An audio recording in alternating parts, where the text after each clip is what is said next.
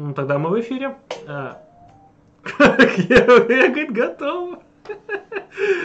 Здравствуйте, здравствуйте, дорогие друзья, дорогие товарищи. С вами снова канал Station Marks. И снова мы в эфире, снова среда, снова 20.07, как всегда вовремя. Рады вас видеть и слышать.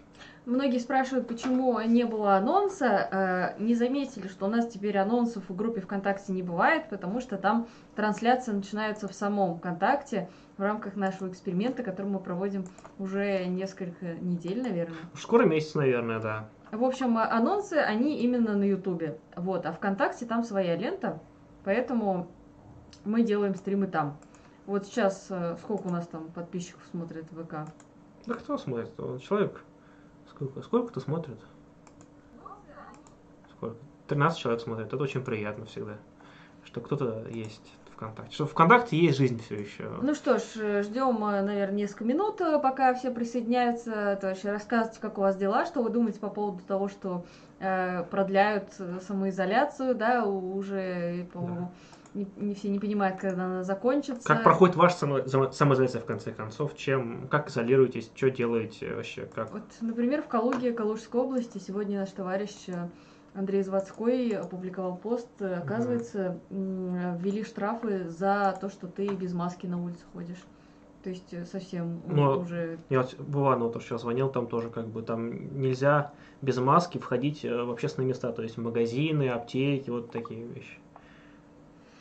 Куда дальше мы катимся? Ваше предположение, товарищи. Оп. Ну ладно. Почему бы и нет?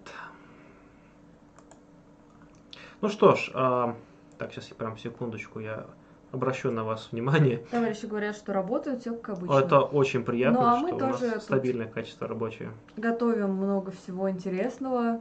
Ролик на 1 мая. Эм, где расскажем о неизвестных страницах этого праздника. Потом у нас э, все еще постпарту мы все еще там снимаем, делаем. А потом еще скоро выйдет у нас эм, очень интересный ролик совместный с Данилом Григорьевым. Ну и, наверное, из того, что будет прям в ближайшее время все. Но впереди еще много интересного. Вот мы снимаем теперь даже не один раз в неделю, а два. А, вот тут говорят, кто-то кайфует на диване, кто-то работает.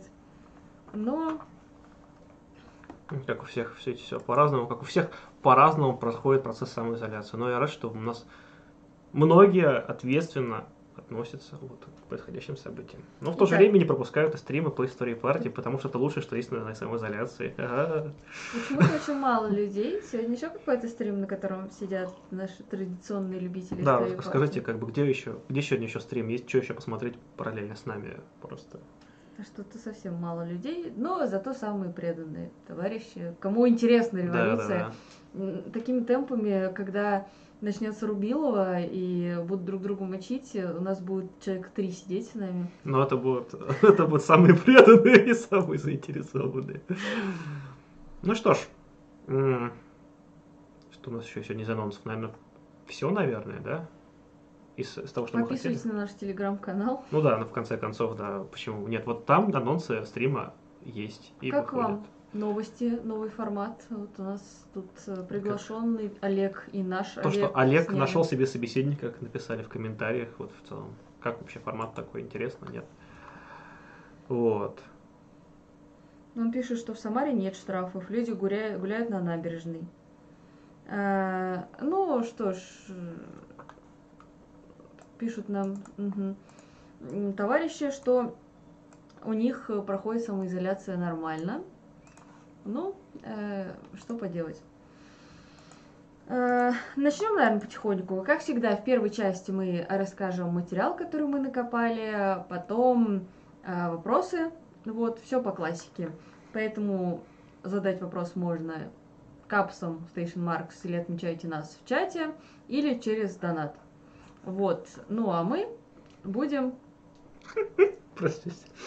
Э, ну а мы будем а, да. рассказывать пока про один из самых интереснейших периодов в истории партии, а именно э, в прошлый раз мы с вами остановились на апреле, Ленин зачитал свои апрельские тезисы, партия была с ним не согласна, путем фракционной внутренней борьбы он убедил всех встать на свою сторону, и после этого начинаются очень жаркие месяцы, дни, и на самом деле даже до самого октября там столько всего интересного, что надеемся, мы справимся за сегодняшний стрим.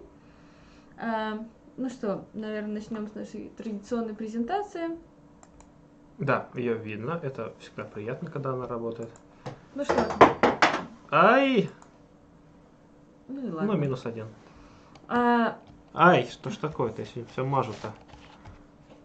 Итак, ну, напомню вам, мы э, закончили на том, что рассказали, как Троцкий возвращался путем, э, сталкивался с разными препятствиями и, наконец, вернулся таки в Россию. Э, и май был самым спокойным месяцем из всех, которые были в том году, в 17-м, в России. И, в общем-то, сразу же он столкнулся с тем, что оказался очень близок идеологически к большевикам. То есть, напомню, раньше он придерживался примиренческой позиции, что надо там, чтобы все друг с другом объединились, и меньшевики, и большевики. И получилось, что возглавлял так называемых межрайонцев, которые как раз тоже в своем составе имели людей, которые считали, что э, нужно вот некие такие примиренческие тенденции поддерживать. Ну и в целом они были обособлены и вставали на сторону тех, кто так или иначе в данный момент разделял там их взгляды. Э, довольно интересное на самом деле объединение было. И э, вот э, Троцкий приезжает и понимает, что он оказывается сейчас э, с большевиками вообще лучший друг. Э, его тут же приглашают, во-первых, его встречают с поезда, что очень важно, потому что не всех встречали именно вот э, тех, кто не был, да, с большевиками с самого начала. Причем встречали его именно большевики, не только свои, как раз такие большевики его встретили, чем ЦК, не помню, кто. Да, да, да. Вот, то есть его встречают. И вот тут нельзя сказать, что большевики перешли на сторону Троцкого. Или что Троцкий перешел на позиции там, большевиков. Да? То есть дело в том, что произошло ну, такое сближение теоретическое и практическое. То есть, с одной стороны, Троцкий отказался от части своих позиций, но и большевики отчасти ну, изменились. То есть, вот поэтому у них прошло такое вот именно схождение, совершенно конкретный исторический момент, совершенно конкретными целями. А, вообще, те, кто считает, что была некая единая линия, в семнадцатом году ничего этого не было. Мы сейчас будем подробно смотреть. То, что эта линия, она изменялась практически каждую неделю, а потом вообще каждый день, а потом и каждый час. Потому что каждый раз все зависело именно от текущего момента. И действительно, а, для партии того периода было характерно, что в определенные периоды, например, Ленин был согласен с кем-то там, не знаю, с Бухариным, бывал он согласен, да, такое бывало то с Троцким, э, то со Сталиным, и каждый раз э, они, опираясь на э, некое такое сформированное ими же большинство, пытались продвинуть свою позицию. Но самое главное, что после апреля сформировалось некое внутрипартийное такое единство. Как вы помните, мы описывали, кого в итоге там взяли в ЦК, кого избрали. И была некая стабильность, то есть такое, ну, силы были уравновешены. Вот. А, в общем-то, в мае это начинает немножко меняться, а потому что Ленин считает, что межрайонцам надо присоединиться к большевикам. И межрайонцы, в общем-то, и не против. Да и сам Троцкий, в общем-то, не против. Но это так вот, переговоры, они выступают. И на всех митингах и прочих Троцкий, в общем-то, высказывает большевистскую точку зрения, что Ленин неоднократно подмечает. А, но именно присоединяться они не торопятся, вот, хотя уже понимают, что надо точно размежевываться с меньшевиками, угу. ни о каких примиренческих позициях уже ну, речи нет. Не совсем с меньшевиками, то есть они приемли для себя, чтобы часть меньшевиков могло бы к ним примкнуть, э, но обязательно была позиция антивоенная, то есть никаких вот социал-оборонцев быть не должно, обязательно стоять на интернациональных позициях. То есть меньшевики могли быть, но обязательно меньшевики и интернационалисты. Но то же самое, например, часть большевиков, они стояли уже на оборонческих позициях к тому моменту, и они как раз таким образом были неприемлемы. То есть тут нельзя сказать, что прям чисто вот они по блокам сходились, тут именно было именно идеологическое ядро, вокруг которого они пытались именно сплотиться, то есть вокруг э, единой э, идеологической и политической линии.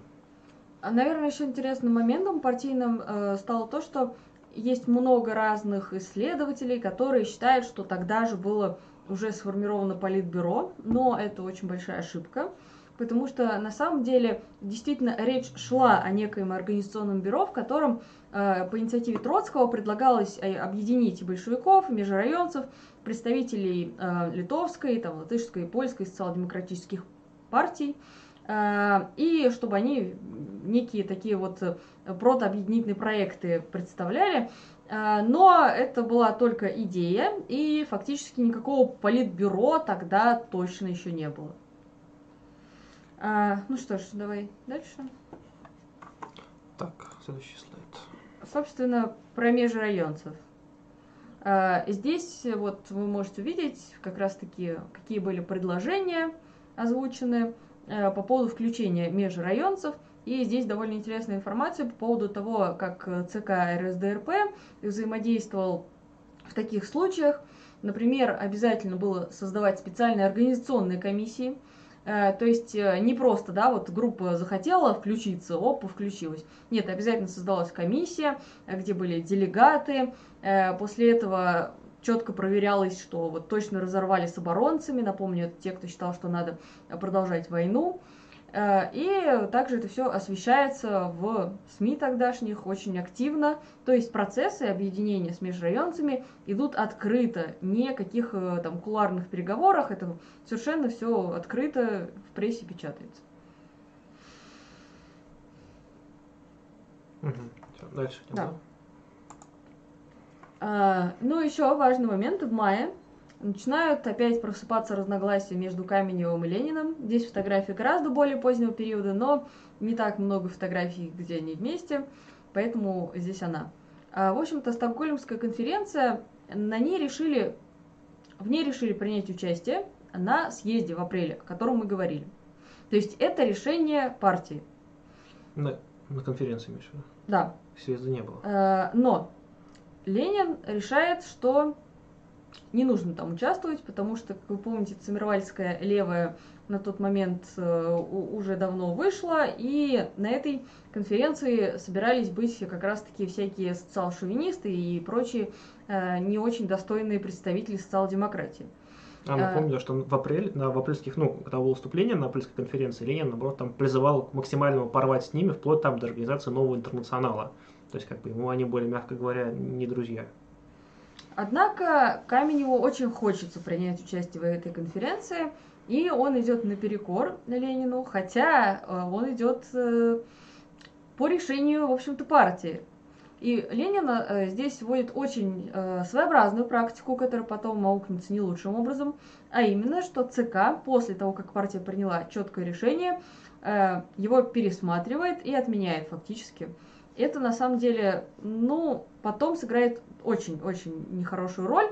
Но тогда это вообще не какой-то ключевой момент, да, потому что, ну, это просто участие в конференции, тем более, действительно, э, судя по тому, что выясняются новые всякие сведения, там собираются принять участие просто вот оппоненты, с которыми ни в коем случае там на одной скамейке сидеть не стоит.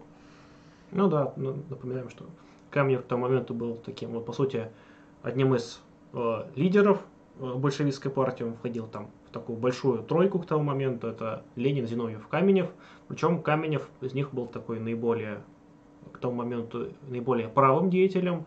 Он в большей степени стоял за какие-то э, компромиссы, за работу с временным правительством. Вот, в общем-то, он представлял вот именно точку зрения вот тех большевиков, которые вроде как только-только вышли из нелегальной борьбы и, в общем-то, хотели работать, ну, в каком-то более-менее, ну, легальном поле и чувствовали, что, как бы, ну, программа минимум-то у них же, как бы, ну, простая, и ее вполне можно было реализовать прямо здесь сейчас, э, в коалиции там с меньшевиками, с эсерами, только вот надо сейчас все вместе сесть, договориться и все сделать. Это было, в принципе, ну, понятное вполне решение, как бы, которое не нельзя сказать, что это была какая-то глупость, но оно в будущем оказалось, что это был тот самый оппортунизм.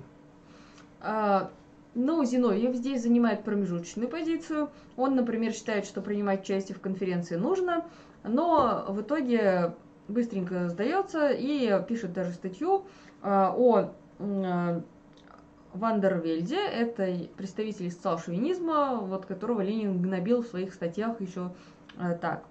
И, в общем, решают все-таки отменить участие в конференции, но Каменев, тем не менее, сам нарушает уже решение ЦК. А, дальше проходит э, Всероссийский съезд Советов. Он открылся 3 июня, то есть все, май закончился, поспорили между собой в партии, митинги, шествия, то есть надо понимать, что в это время рабочее движение не спит, не дремлет, и регулярно проходят различные мероприятия такого рода. А, первый Всероссийский съезд Советов. Первое вообще вот такое масштабное и важное мероприятие. Там были и крайне левые, и, в общем-то, те, кто поправее. И естественно, как вы помните, в прошлый раз мы говорили о том, что э, в партии велись разговоры, что делать с советами, да, кто должен взять власть. Решили, что все-таки вся власть должна э, быть у советов, да, чтобы нарушить это порочное двоевластие с временным правительством.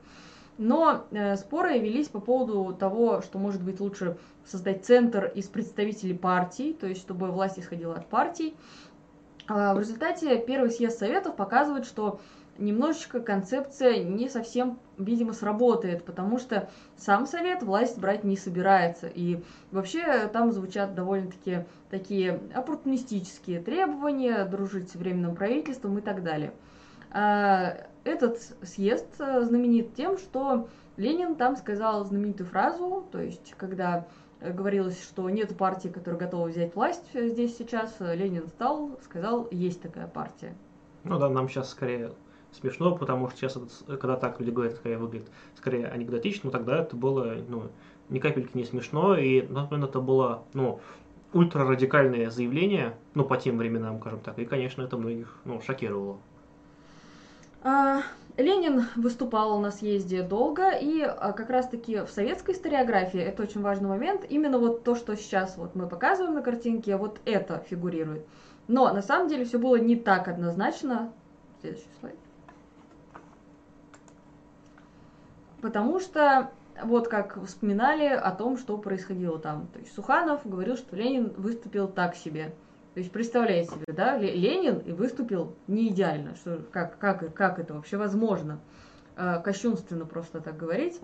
Тем не менее, Луначарский выступал э, тоже в том же ключе, и э, многие говорили, что он выступил даже лучше Ленина, но никого не убедил, потому что большинство Совета все-таки выступило за вот эту вот такую примиренческую позицию с временным правительством. А почему же Ленин выступил плохо? Э, это не в одних мемуарах написано, и не только его оппонентами, там, врагами, оппортунистами. Э, дело в том, что действительно Э, в Совете не было поддержки тогда, и его лозунги были настолько радикальные, что его не хотели воспринимать всерьез. То есть одно дело, когда на митинге там солдаты и прочие, они уже готовы да, идти на какие-то просто радикальнейшие меры. Другое дело, когда все это проходит в зале заседания, где к тому же полно меньшевиков, эсеров и прочих ребят, которые вообще в другую сторону тянут. И я все-таки соглашусь с тем мнением, что ну, вот не, не было это блистательным таким выступлением, но главное, что это было только начало.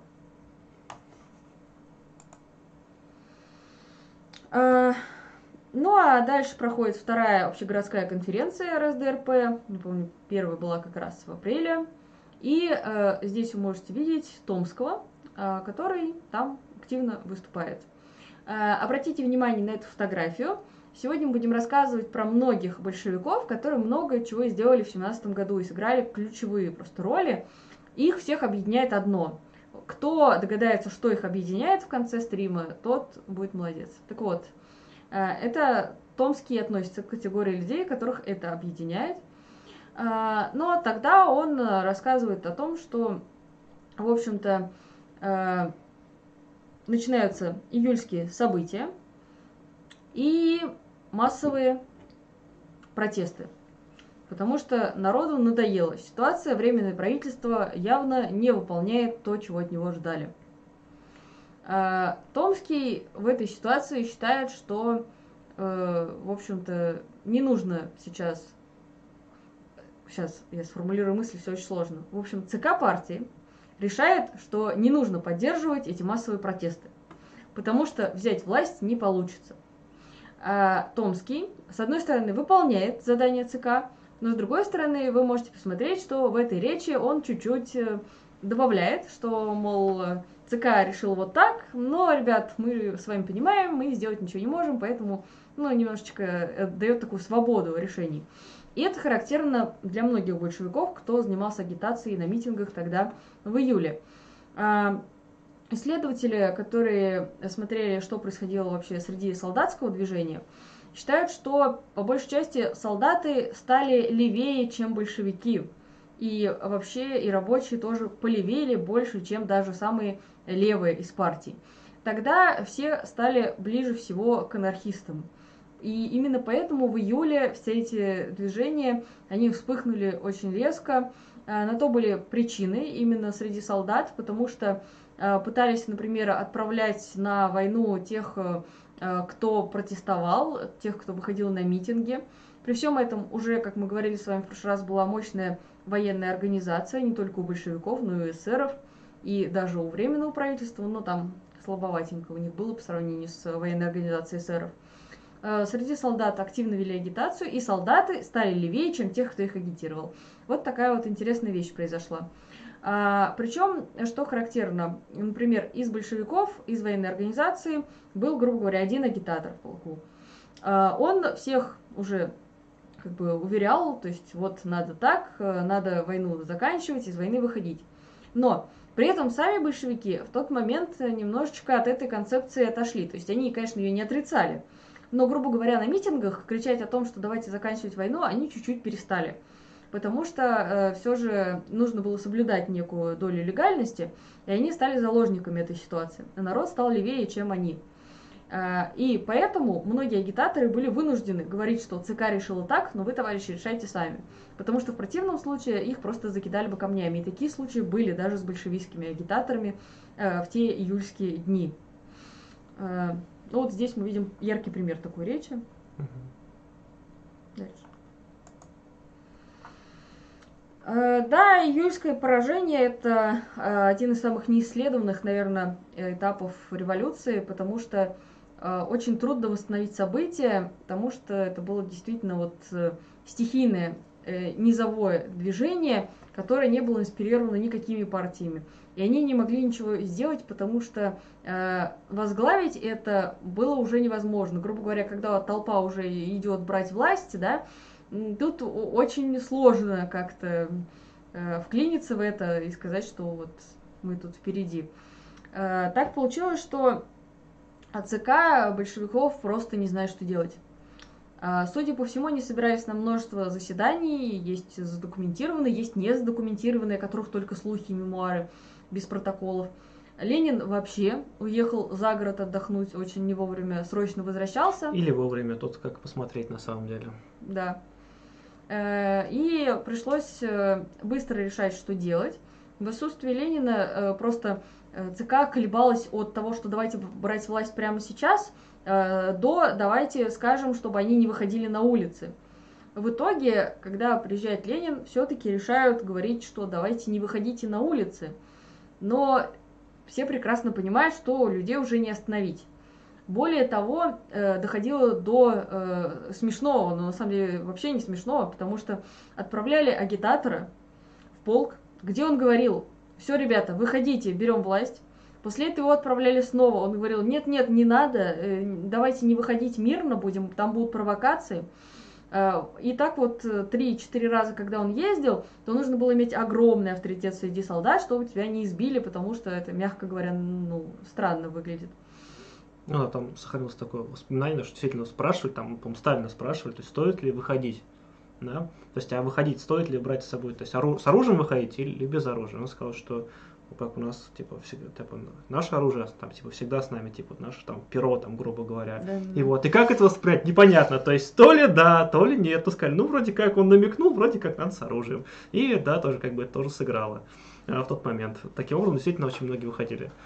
Э, солдаты выходили, матросы, там, пулеметные роты, как раз таки, выходили.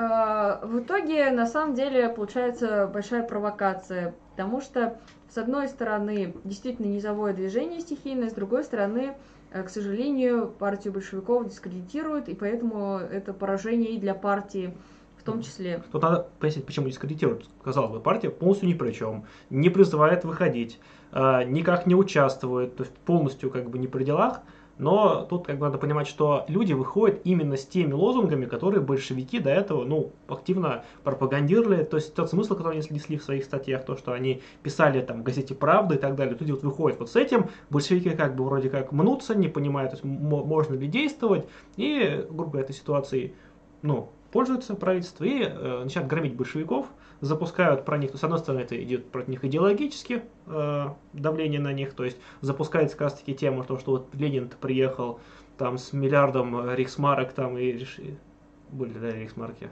наверное, были, а, чтобы там э, на революцию вот в России, что вот на самом деле он немецкий шпион, вот это вот та самая легенда, она идет аж примерно с тех пор, но с одной стороны идет такое давление, с другой стороны вполне себе начинают преследовать, партию запрещают, где начинают активистов начинают арестовывать, вот, поэтому а, многие оказываются в бегах, хотя не все. То есть, например, Ленин с Зиновьевым скрываются, а вот, например, Сталин с Троцким, как ни странно, нет, то есть... Да ненадолго. Не не, ну, в случае Троцкого. В случае Троцкого, ну, сам навыеживался, он, строго говоря, он мог молчать тряпочку. Вот, то есть, э, вплоть до такого, например, что Сталин, там, настолько его, например, не искали, что он в какие-то моменты даже предлагал э, Ленину скрываться у него дома.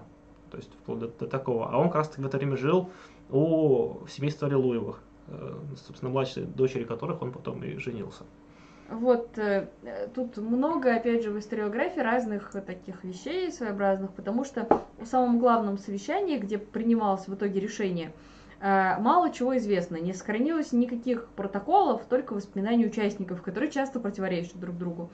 Это делалось конечно, из конспиративных соображений, но сейчас это часто используется, чтобы сказать, да этот Ленин, помешанный на власти, хотел взять власть еще в июле. Ну, если честно, я никогда не понимала, что в этом такого дискредитирующего, потому что очевидно, что вообще взять власть было целью, просто никто, и я думаю, даже Ленин в тот момент не знал точно, стоит ли. Потому что, вероятнее всего, э, мелькала мысль, а почему бы и не попробовать, но с другой стороны, все равно он понимал, что недостаточно сил и поддержки на тот момент. А, в итоге, э, как тогда силы расположились? Вот, например, Троцкий, Каменев, Зиновьев за безоружную демонстрацию выступали. Рахья, о котором мы поговорим чуть позже, говорил, что надо прям сразу бежать брать. Но самое главное, что постановили возглавить мирную, но вооруженную демонстрацию. А, вот такие вот замечательные формулировки в 17 году для большевиков, кстати, будут характерны. Когда мы сейчас будем говорить об августе, там этого тоже будет очень много. А, да, здесь как раз-таки солдаты играют решающую роль. То есть июльское восстание это чисто их. Они поддерживали друг друга, выходили различными полками, почти просто огромное количество вышло. И причем все это было организовано очень четко, но понятно, что поддержки было недостаточно. И здесь э, большую роль сыграли анархисты.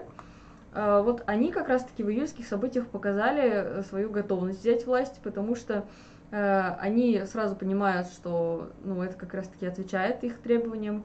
Все быстро, радикально, солдаты очень недовольны.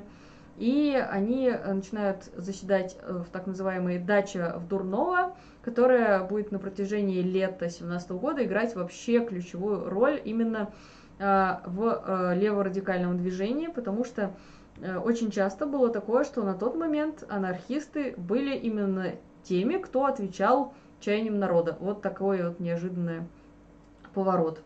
Большевики оказались намного правее, и потом э, есть сведения, что многие солдаты приходили к анархистам, там пытались какие-то указания им давать, но в итоге все это выльется в то, что большевики э, вовремя, в общем-то, поменяют свою тактику.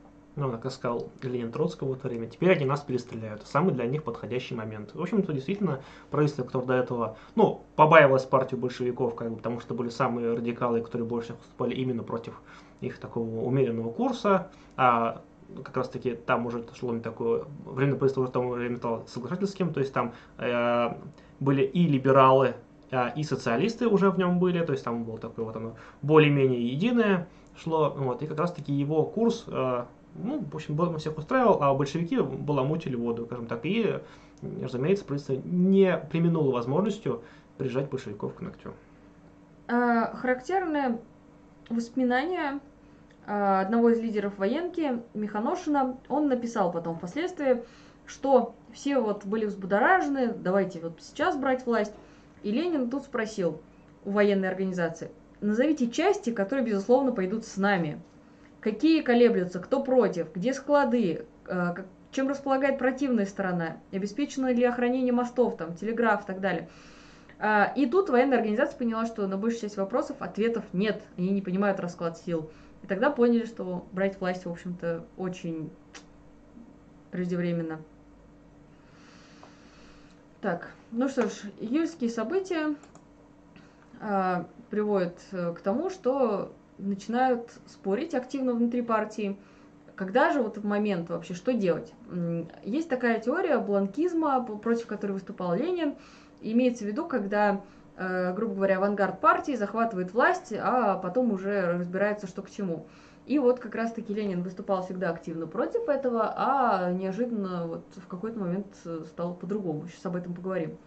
Но э, тогда э, идет э, большое обсуждение всего происходящего. Вот, например, товарищ Невский, тоже запомните его, его объединяет тоже, что и Томского с ним. Э, про Невского мы говорили в прошлый раз.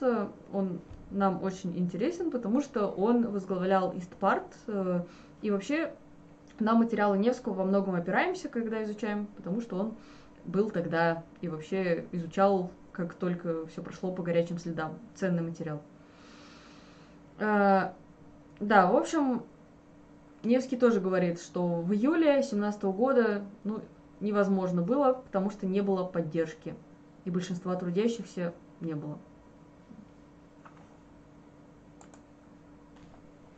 Собственно, легендарный эпизод, который стал, с одной стороны, частью уже сути, народного фольклора и даже анекдотов. Это Ленин и Зиновьев в шалаше.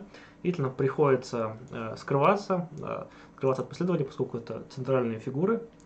А в, э, в управлении большевиков они бегут, э, скрываются э, собственно, в том самом Шалаше они скрывали сначала у рабочего а, Емельянова, вот кто симпатизировал большевикам. Они жили на чердаке а, в его сарае. Вот, а потом уже в сарае уже, в сарае уже прились уже сильно потом. Вот. В августе Ленин перебрался еще дальше, уже аж в Финляндию. Тут, наверное, еще интересный момент, когда угу. решали, что делать, в общем-то, почему вообще Ленин угу. с Зиновьевым отправились, то все обсуждали, что делать, потому что на самом деле, как бы, это уже не царская охранка, то есть можно было бы устроить суд, и на суде, чтобы это была огромная трибуна, mm-hmm. и для с точки зрения агитации это мощно. И многие члены партии считали, что Ленину надо сдаться, в общем-то. Э, и он сам сказал, что как партия решит, так я и сделаю. В итоге все-таки большинством решили, что стоит ему скрыться, потому что не доверяли.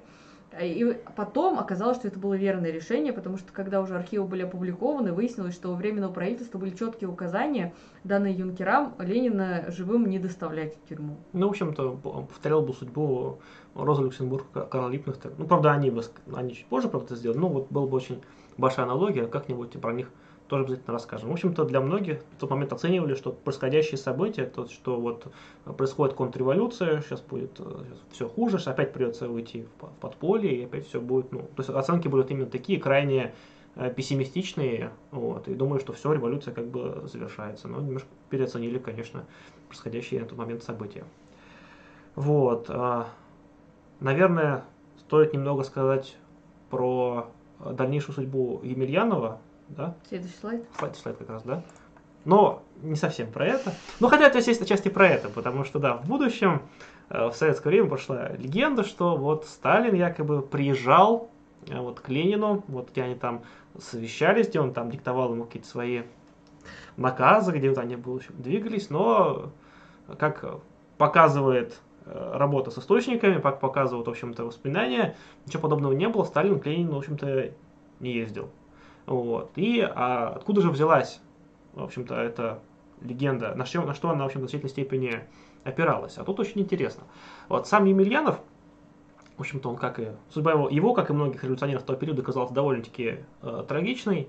Он и его сыновья были арестованы в 30-е годы. Э, два сына были расстреляны, один вышел на свободу тоже только после смерти Сталина. Вот. А, самого Емельянова отправили на ссылку в Сибирь, откуда он а, написал а, письмо Сталину, где, где он шел напомнить о своих а, заслугах. Вот, написал примерно в такой, с такой формулой. В 17 году вы спасли жизнь Владимиру Ильичу Ленину, поручив мне скрыть его в шалаше. Вот.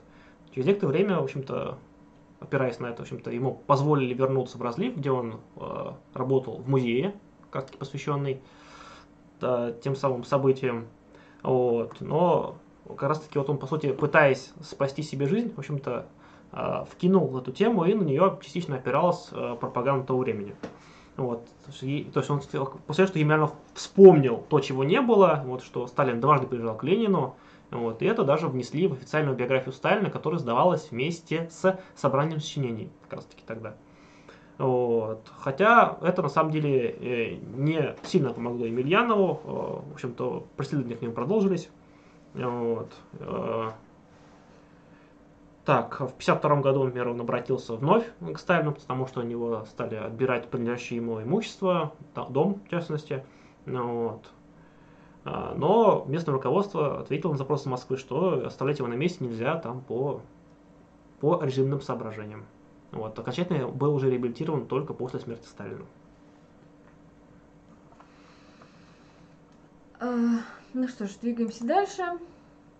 А, да, «Синяя тетрадь» — это известный, известный фильм 63 -го года, такой после известного съезда, в котором впервые Зиновин показ... Зиновьев показан как человек, а не как оппортунист.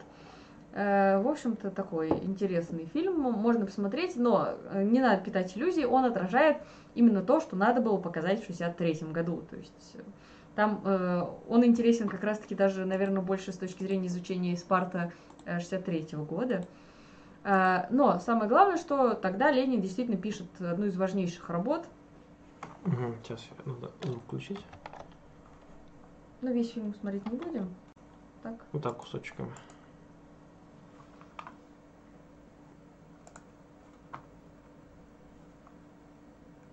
не знаю, будет ли звук наших зрителей. Ибо у нас почему-то его нет. Ну так, полистаем.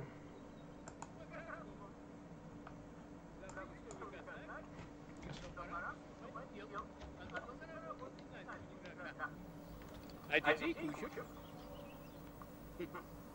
Я уже полторы статейки написал. Умойтесь, прочитайте.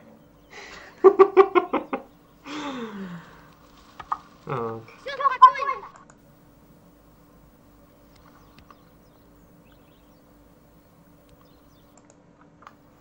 Кратко, но многозначительно он. Вот он. Кто он? Конечно, военный офицер, поручик. Или, может быть, молодой капитан, чин в настоящий время. Он весь подобный выписан. Я ее помню. Синюю тетрадь.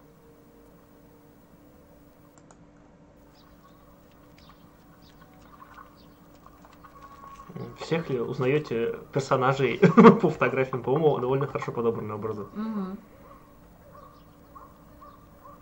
Рассказывайте, рассказывайте все. Погодите, Владимир. Вот вы всегда так не даете опору. Пожалуйста, садитесь и опоминайтесь. Сейчас будем поить вас чаем. Ну, чай это слишком громко сказано. Кипяток.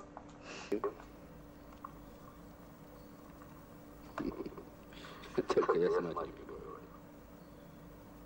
Иди сюда. За. Сходите, позовите. Необходимо послать в Москву.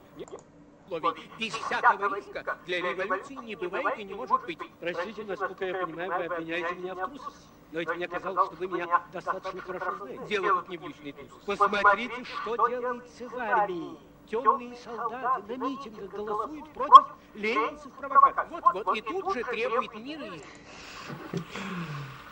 Ну, интересно. По-моему, замечательно. Ну что, да, я думаю, что не будем смотреть, это так уж просто покажем, что для тех, кто не видел, можно посмотреть. Ну, в общем, действительно занятный кинчик. И, как вы могли заметить, там обсуждаются по поводу провокаторов, потому что э, Ленина и остальных обвиняли из-за того, что они проехали через немецкую территорию, в том, что они немецкие шпионы. Кстати говоря, в этом потом обвинили и Троцкого, когда арестовали. Э, что характерно, показания там просто потрясающие.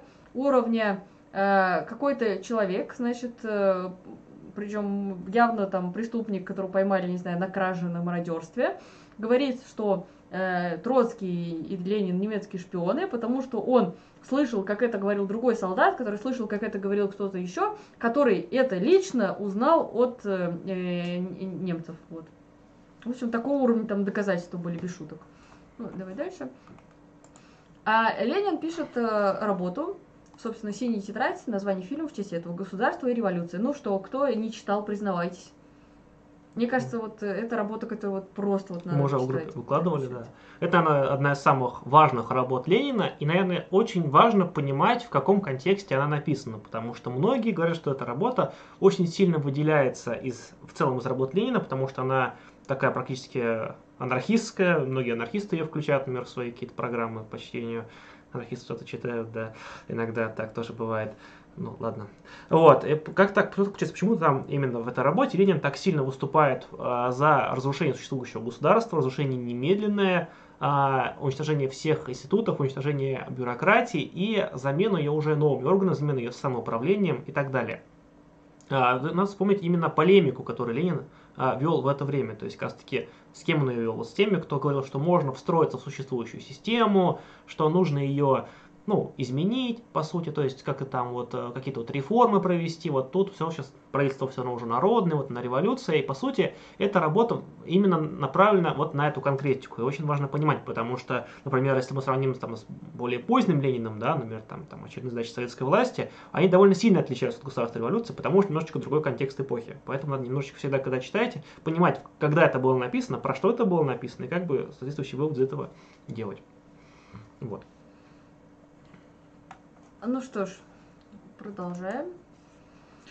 А, И тогда же Ленин приходит к идее снять лозунг «Вся власть советом». И вся партия в шоке, потому что он только что в апреле говорил, давайте возьмем этот лозунг на вооружение. И такую просто борьбу вел, э, чтобы доказать, что именно его надо брать на вооружение. Мало того, боролся с авангардистами в партии, которые считали, что надо брать власть именно партии сейчас или договариваться с другими партиями и брать власть вместе с ними, имеется в виду с ближайшими сторонниками, то есть э, ну, меньшевиками-интернационалистами, левыми эсерами, речь не идет о каком-то более, конечно, правом.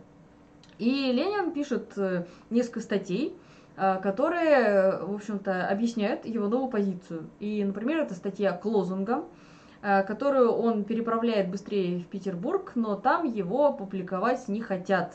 И вообще ЦК партии немножечко Ленина начинает игнорировать, как уже было в марте, феврале и теперь снова.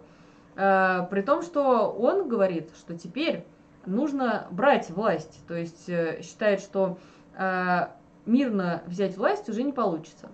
А почему же он начал так думать?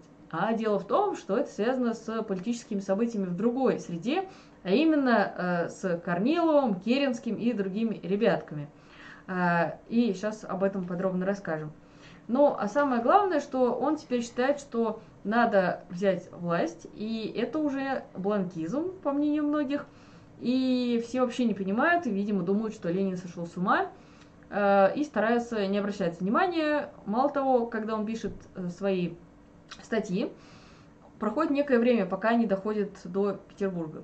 И это играет э, всегда очень плохо, Потому что, например, Ленин не узнает вовремя, что в Советах э, побеждает э, большинство на выборах, например, э, в Москве. Там победили большевики еще в ряде городов. И на самом деле, с одной стороны, он говорит о том, что нужно сначала, чтобы Советы стали большевистскими, чтобы они выражали интересы трудящихся, а не меньшевистскими и какими-либо еще. Поэтому нужно этот лозунг снять, потому что сейчас Советы не являются такими. А, при этом параллельно советы реально становятся такими, и поэтому все еще больше усложняется, и Ленин даже не успевает вовремя реагировать на происходящее, так быстро все меняется, что он сам, в общем-то, признает. А, ну, а сейчас мы объясним, почему, в общем-то, так произошло. А, а, пока, да, э, значит, параллельно и пересекаясь, происходит несколько событий. Ленин сидит в шалаше, Зиновьев сидит в шалаше. Как А, изображено на соответствующей картинке. И Да. проходит шестой съезд РСДРП. А, По поводу названия, интересный нюанс, потому что, с одной стороны, тогда э, действительно считалось, что это РСДРП, но в материалах съезда, которые были опубликованы э, именно сразу же после его прохождения, там везде был РСДРП-Б, поэтому э, по-разному иногда называют партию того периода, э, потому что э, не- некие сложности были. Например, э, съезд меньшевиков тоже проходил в это время, чтобы вы понимали.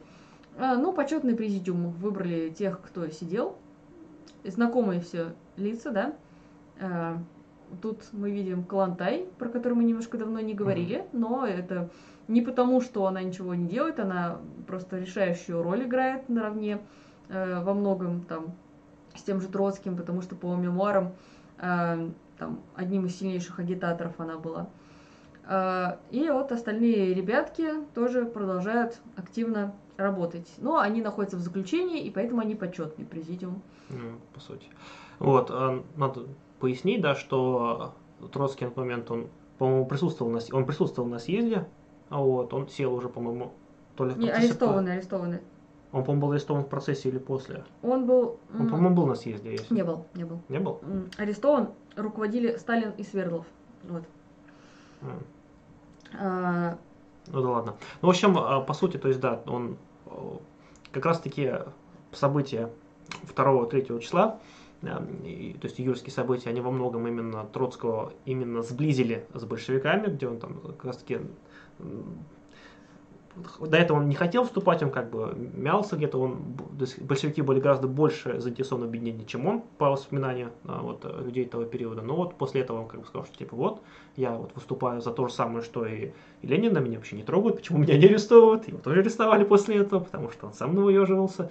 Да, ну действительно, есть, э, именно вот на этом съезде, по сути, он был отчасти, с одной стороны, объединительным, потому что именно на нем межрайонцы окончательно вошли в состав Мгм. РСДРП, Б, а вот с другой стороны, он был смежевательным, потому что именно вот с этого момента буковка Б закрепилась уже в названии партии, потому что до этого по факту ее не было, это было лишь название фракции внутри одной партии. Все, равно, несмотря ни на что. А, ну а съезд фактически проводят Свердлов и Сталин, они играют там решающую роль. И а, как раз таки именно поэтому, а, потому что, как мы с вами уже говорили в апреле, они оба встали на позиции Ленина, ло- лозунг «Вся власть советом» снимается, причем дается решительный отпор тем, кто считает, что его надо оставить. Э, Ведется дискуссия, то есть это не то, что вышел там Свердлов и Сталин и сказали, все, лозунг сняли, Ленин так сказал, поехали дальше. Ни в коем случае. Это дискуссии, а, которые приводят к тому, что большинство принимает такое решение. Собственно говоря, почему они, почему они видели такую роль? Потому что, ну, в партии большевиков, по сути, после, ну, начиная с мая месяца, сложилась такая ситуация, что именно Сталин и Свердлов, они занимались именно в основном именно всякими организационными вопросами, ну, такие вот они были. То есть они меньше выступали, Сталин, так, по воспоминаниям Троцкого, вообще не выступал а, на митингах, но тут, как бы, немножко ангажированные воспоминания. Вот. А Мир Зиновьев в большей степени занимался именно агитацией, пропагандой всякой вот такой стороной. А Ленин именно занимался газетой «Правда», вот. А Каменев занимался... Он заседал где-то. Где за Каменев заседал? Ну, в Петросовете. Совет, собственно, он там был. Ну, ему было по кайфу, видимо. А Сталин еще концентрировался на работе в ПК, Петроградском комитете, о котором Мгм. мы говорили с вами, что у него, у этого комитета, был конфликт с Центральным комитетом, потому что он во многом действовал самостоятельно, и немножечко позже это опять очень сильно будет заметно. А, Запомните, этот конфликт внутриорганизационный сыграет очень большую роль во внутрипартийной, так сказать, борьбе, но на самом деле в борьбе за э, курс, который нужно выбирать партии и двигаться. Вообще внутрипартийная борьба это не то, что кто-то захотел быть самым главным или какую-то власть приобрести. Это все-таки действительно искреннее стремление людей вести партию по правильному курсу, и каждый искренне считал, что его курс верный э, на данном периоде истории партии. А, ну, дальше э, решили, что устанавливается рабочий контроль над производством, национализация, централизация банков, национализация крупной промышленности, конфискация помещенной земли, организация обмена между городом и деревней. В общем-то, ничего нового, апрельские тезисы повторяются только чуть более разработанные. А также Свердлов э, говорит, что число членов партии увеличилось втрое. Очень интересно, потому что, как вы помните, мы с вами в прошлый раз говорили, что на февральск- такую революцию, там просто э, было, дай бог, 20 тысяч членов партии. Э, Также очень сильно выросла военная организация с 6 до 26 тысяч членов. Это огромное количество, потому что в военную организацию большевиков вступали не просто, да, кто захотел, это были именно люди, которые вели агитацию, кто работал, э, то есть за численностью там не гнались, это была очень кадровая организация. Ну, потому что были, например, э, массовые, например, были партии. То есть в тот же момент, например, сказать, что нельзя сказать, что все люди шли в, там, в большевики. Например, э, за начало года, например, первого, первого полугодия в партию эсеров пришло около миллиона человек по всей стране. Ну, это очень много. Но они принимали всех. Вот. В том-то и дело, что они принимали всех, и получилась такая ситуация, что в партии большинство составили, э, ну, неофиты, но пришли люди, и по сути это в какой-то момент полностью заблокировало партию эсеров. То есть они были не в состоянии нормально принимать э, какие бы то ни было решения. Вот, как раз таки, это немножко знакомая проблема. Вот, э, такое бывает, когда много людей приходит новых. Вот, и по сути, то есть эта партия, они от своей массовости, наоборот, только проиграли. Вот, а вот большевики все еще сохраняли свое именно боеспособное ядро, несмотря на массовый приход людей, они вот э, благодаря именно революционной культуре и, партийной дисциплине а, смогли сохранить а, свою дееспособность. А что же у меньшевиков происходит? А меньшевики в это время проводят свой съезд, э, где колятся еще на шесть фракций, начиная от Мартовской, заканчивая Новожизневской, это э, те, кто за газету «Новая жизнь». У них у всех есть разные взгляды, кто-то считает там, что надо продолжать войну, кто-то, что потихоньку заключать мир. В общем, э, они на самом деле теряют свою дееспособность, Ну и да. это хорошо видно на выборах э, в Советы, где большевики, в общем-то, во многих городах, как мы уже сказали, Ну да. получают В лидирующие. общем-то, это и видно во многом по, по численности партии. Если на февраль э, меньшевиков было сильно больше, то к сентябрю, чуть забегая вперед, э, у большевиков уже становится ну, в полтора раза больше, чем меньшевиков. Ну, а что же Почти два происходит? Дело в том, что события это... А, да, вот картинка здесь. э, Но обратите внимание, что здесь кто стоит, кто сидит, да, то есть э, понятно, что это картинка несколько более позднего периода, которая призвана продемонстрировать Какая-то 35 года. Определенные, да, 35 год подписано, э, продемонстрировать определенные тенденции. Это Ворошилов, что ли, спиной сидит? Этот справа. Судя по всему, похож. Интересно, а был ли он там? Ну, ну да ладно. Ну, в тот момент был довольно тенденциозно к тому моменту. Но в целом да, тоже дов- довольно узнаваемый образ все равно в тех, кто есть. В принципе, все понятно. а именно Корниловский мятеж. Лавр Корнилов. Э, В общем-то, повезло по большей части тут в том, что они не смогли с Керенским договориться из-за того, что... Ну, немножко о причинах, наверное, Ну да, давай. Откуда это возникло? То есть, мы, как уже сказали выше, временное правительство, оно э, не было цельным. То есть, с одной стороны, э, июльские события, они как бы подстегивали к тому, что, типа, ребятушки, мы тут, как бы, революция-то прошла, а что-то жить лучше не стало. Война продолжается, земельный вопрос не решен, с продуктами все так же плохо, и в целом как-то, ну, также мы там сыновей, братьев, мужей отправляем на фронт, как-то, ну, не очень. И Вот, и как бы по июльским событиям видно, что это именно низовое недовольство очень большое. В то же время половину временного правительства занимают вполне себе социалисты, которые такие, то есть, э, в том числе там, вплоть там, до министра там, какой-то там сельского хозяйства, там, типа, и они вот как хотели бы провести реформу, вроде как поделить бы даже что-то уже, то есть какие-то уже начать меры, но вторая часть либеральная, которая те самые э, министры-капиталисты, которых, э, которых писали на лозунгах, да, которых долой, вот, они блокировали все, по сути, решения, и правительство оставалось недееспособным. А, более того, они чувствовали, а, вот именно э, такая более буржуазная часть, она чувствовала слабость соци- социалистов, чувствовала слабость Керенского, и они, по сути, во многом хотели провести именно такой вот контрреволюционный, выразимся так, мятеж, чтобы откатить многие звания и устранить опасных радикалов, опасных леваков, ну, вот, от управления, чтобы никто не покушался на, в первую очередь, на собственность, о чем, как всегда, все сводится именно к собственности. И, по сути, Корнилов стал именно выражением этого, потому что он э, во многом опирался на недовольство офицеров, потому что приказ номер один э, который многих не устраивал, бардак в армии, позор, потому что, ну, для офицера позор, когда в армии, скажем так, терпит, ну, поражение, по сути, то есть это и братание происходящее постоянно и так далее. И вот опираясь на эти настроения реакционные, он, в общем-то, прошло выступление Корнилова с дикой дивизией. А, а тем временем э, Керенский э, пытался проводить Московское государственное совещание. Мы, кстати, об этом снимали документальный фильм. э, Можете посмотреть. э, Москва, 17 год на канале Station Mars, в котором подробно рассказываем о том, как в Большом театре заседали Корнилов, Керенский, Гусяков, Рю- Бушинский, да. Да, просто Федя э, очень долго учил список э, фамилий тех, кто там заседал, чтобы рассказать во время фильма. Э, Но, тем не менее, это нужно было, чтобы создать видимость общественной поддержки. И э, туда фактически не позвали э, тех, кто реально, реально должен был решать, а именно трудящихся, солдат и так далее. Потому что э, ну, это была такая видимость, видимость общественной поддержки. И большевикам надо было решать, что же делать, принимать участие в этом цирке или нет.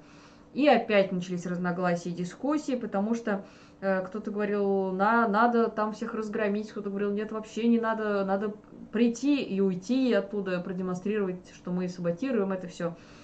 В итоге худо-бедно решили, что нужно использовать это как площадку, чтобы развенчать замыслы э, и э, по сути, в тот момент Керенский стремился к установлению своей единоличной диктатуры, Мгм. и вот против этого как раз-таки пытались идти. Но дело в чем? Когда э, у Керенского и Корнилова возникли разногласия, а именно, э, ну, по сути, каждый хотел стать диктатором, и они не до конца договорились, потому что переговорщик между ними, который э, это, курсировал, Львов, он э, э, в один момент не точно передал слова Корнилова Керенскому.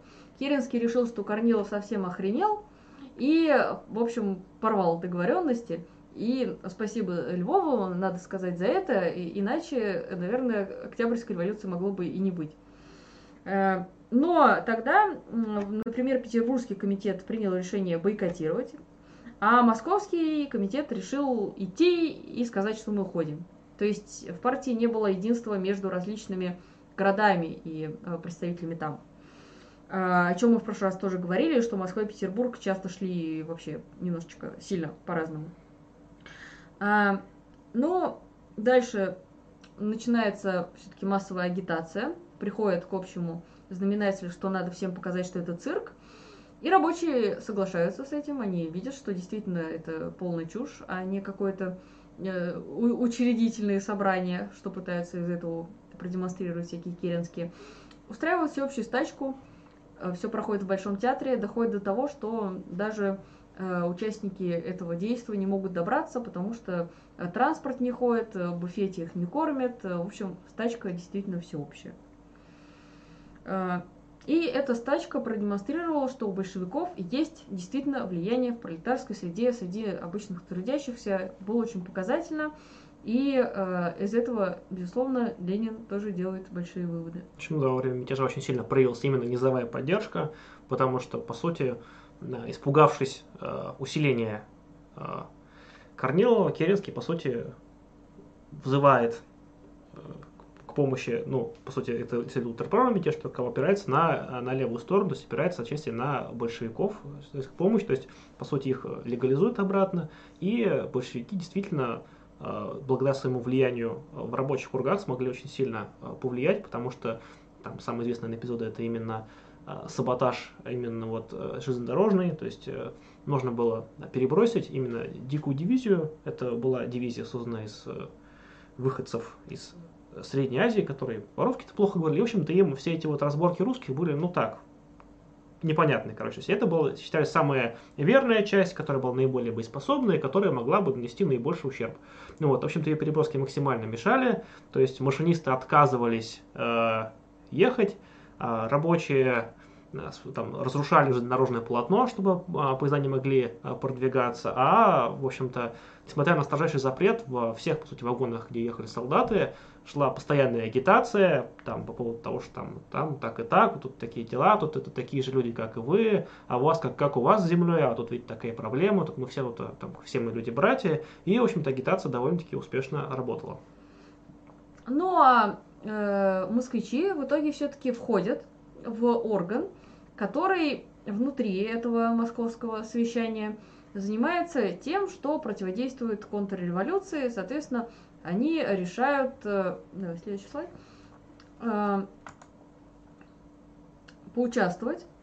Э, Но ведутся огромные дебаты, потому что дело в том, что войти в такой орган означает фактически создать некий прецедент, когда объединяются представители разных партий в органе, у которого есть властные полномочия.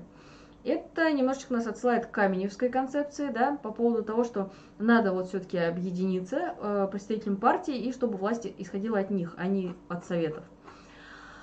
А, дальше здесь, э, например, можно видеть э, дебаты, э, которые шли. Например, здесь мы видим, что по этому поводу на совещании заявил Сокольников. И Сокольникова тоже объединяет то же, что тех, о ком мы говорили ранее. Он э, тоже вот это одно, оно их всех объединяет. И Томского, и Сокольникова, и еще несколько людей, о которых чуть дальше.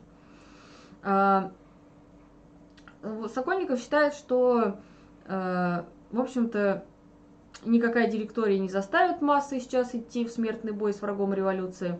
И нужно сначала завоевать доверие к власти. И основные требования – республика, мир, хлеб. А, Временное правительство ничего не делало, чтобы защитить революцию, поэтому с ним ну, никаких контактов быть не может.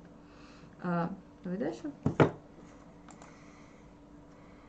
В Петербурге тем временем тоже создается Комитет народной борьбы с контрреволюцией. Соответственно, это не большевистский орган, да, это именно то, куда входят представители разных партий. То есть в Москве такой орган уже создан, москвичи туда вошли. Ленин, кстати, после этого считал, что их чуть ли не из партии надо исключить за такой оппортунизм. И о, очень явно и активно об этом пытался писать из шалаша. Э, А в Петербурге... Гневно писал из шалаша. Гневно писал, да, из шалаша. А в Петербурге то же самое, тоже аналогичный орган, и туда вот входят представители меньшевиков, эсеров, ЦИК, Совета профсоюзов, Петросовета, и от большевиков входят Каменев, Рязанов и Невский. И, кстати говоря, их всех тоже объединяет то же, что и Вообще Томского. судьба, Э, Вот эти все трое тоже объединены этим. Пишите чем. Дальше идем. А, смотрите, Бубнов. Бубнов э, активный деятель, играет одну из первых ролей партии в тот период. Он считает, э, что не нужно повторять ошибку москвичей. То есть он выступает резко против э, того, что выбрали трое людей, о которых мы говорили чуть раньше. Он считает, что нужно, не нужно помогать ни Керенскому, ни Корнилову, что в сложившейся ситуации э, очевидно, что ну, они все, да, вот, представители буржуазии, что Керенский, что Корнилов, не нужно с одним дружить против другого. А, поэтому он считает, что нужно именно защищать достижения революции своими силами без вот этих вот э, нетоварищей. И Бубнов тоже объединен этим самым. С ним тоже оно.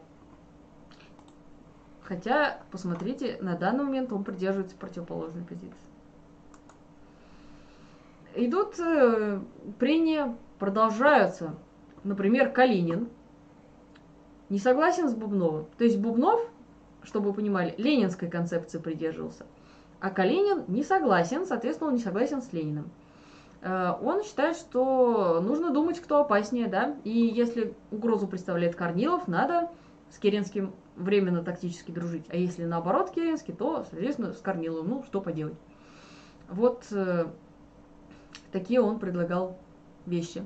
Калинина эта вещь не объединяет, на удивление. Э, Дальше. Есть те, кто еще больше уходит влево. Даже левее, чем Бубнов, о котором мы говорили.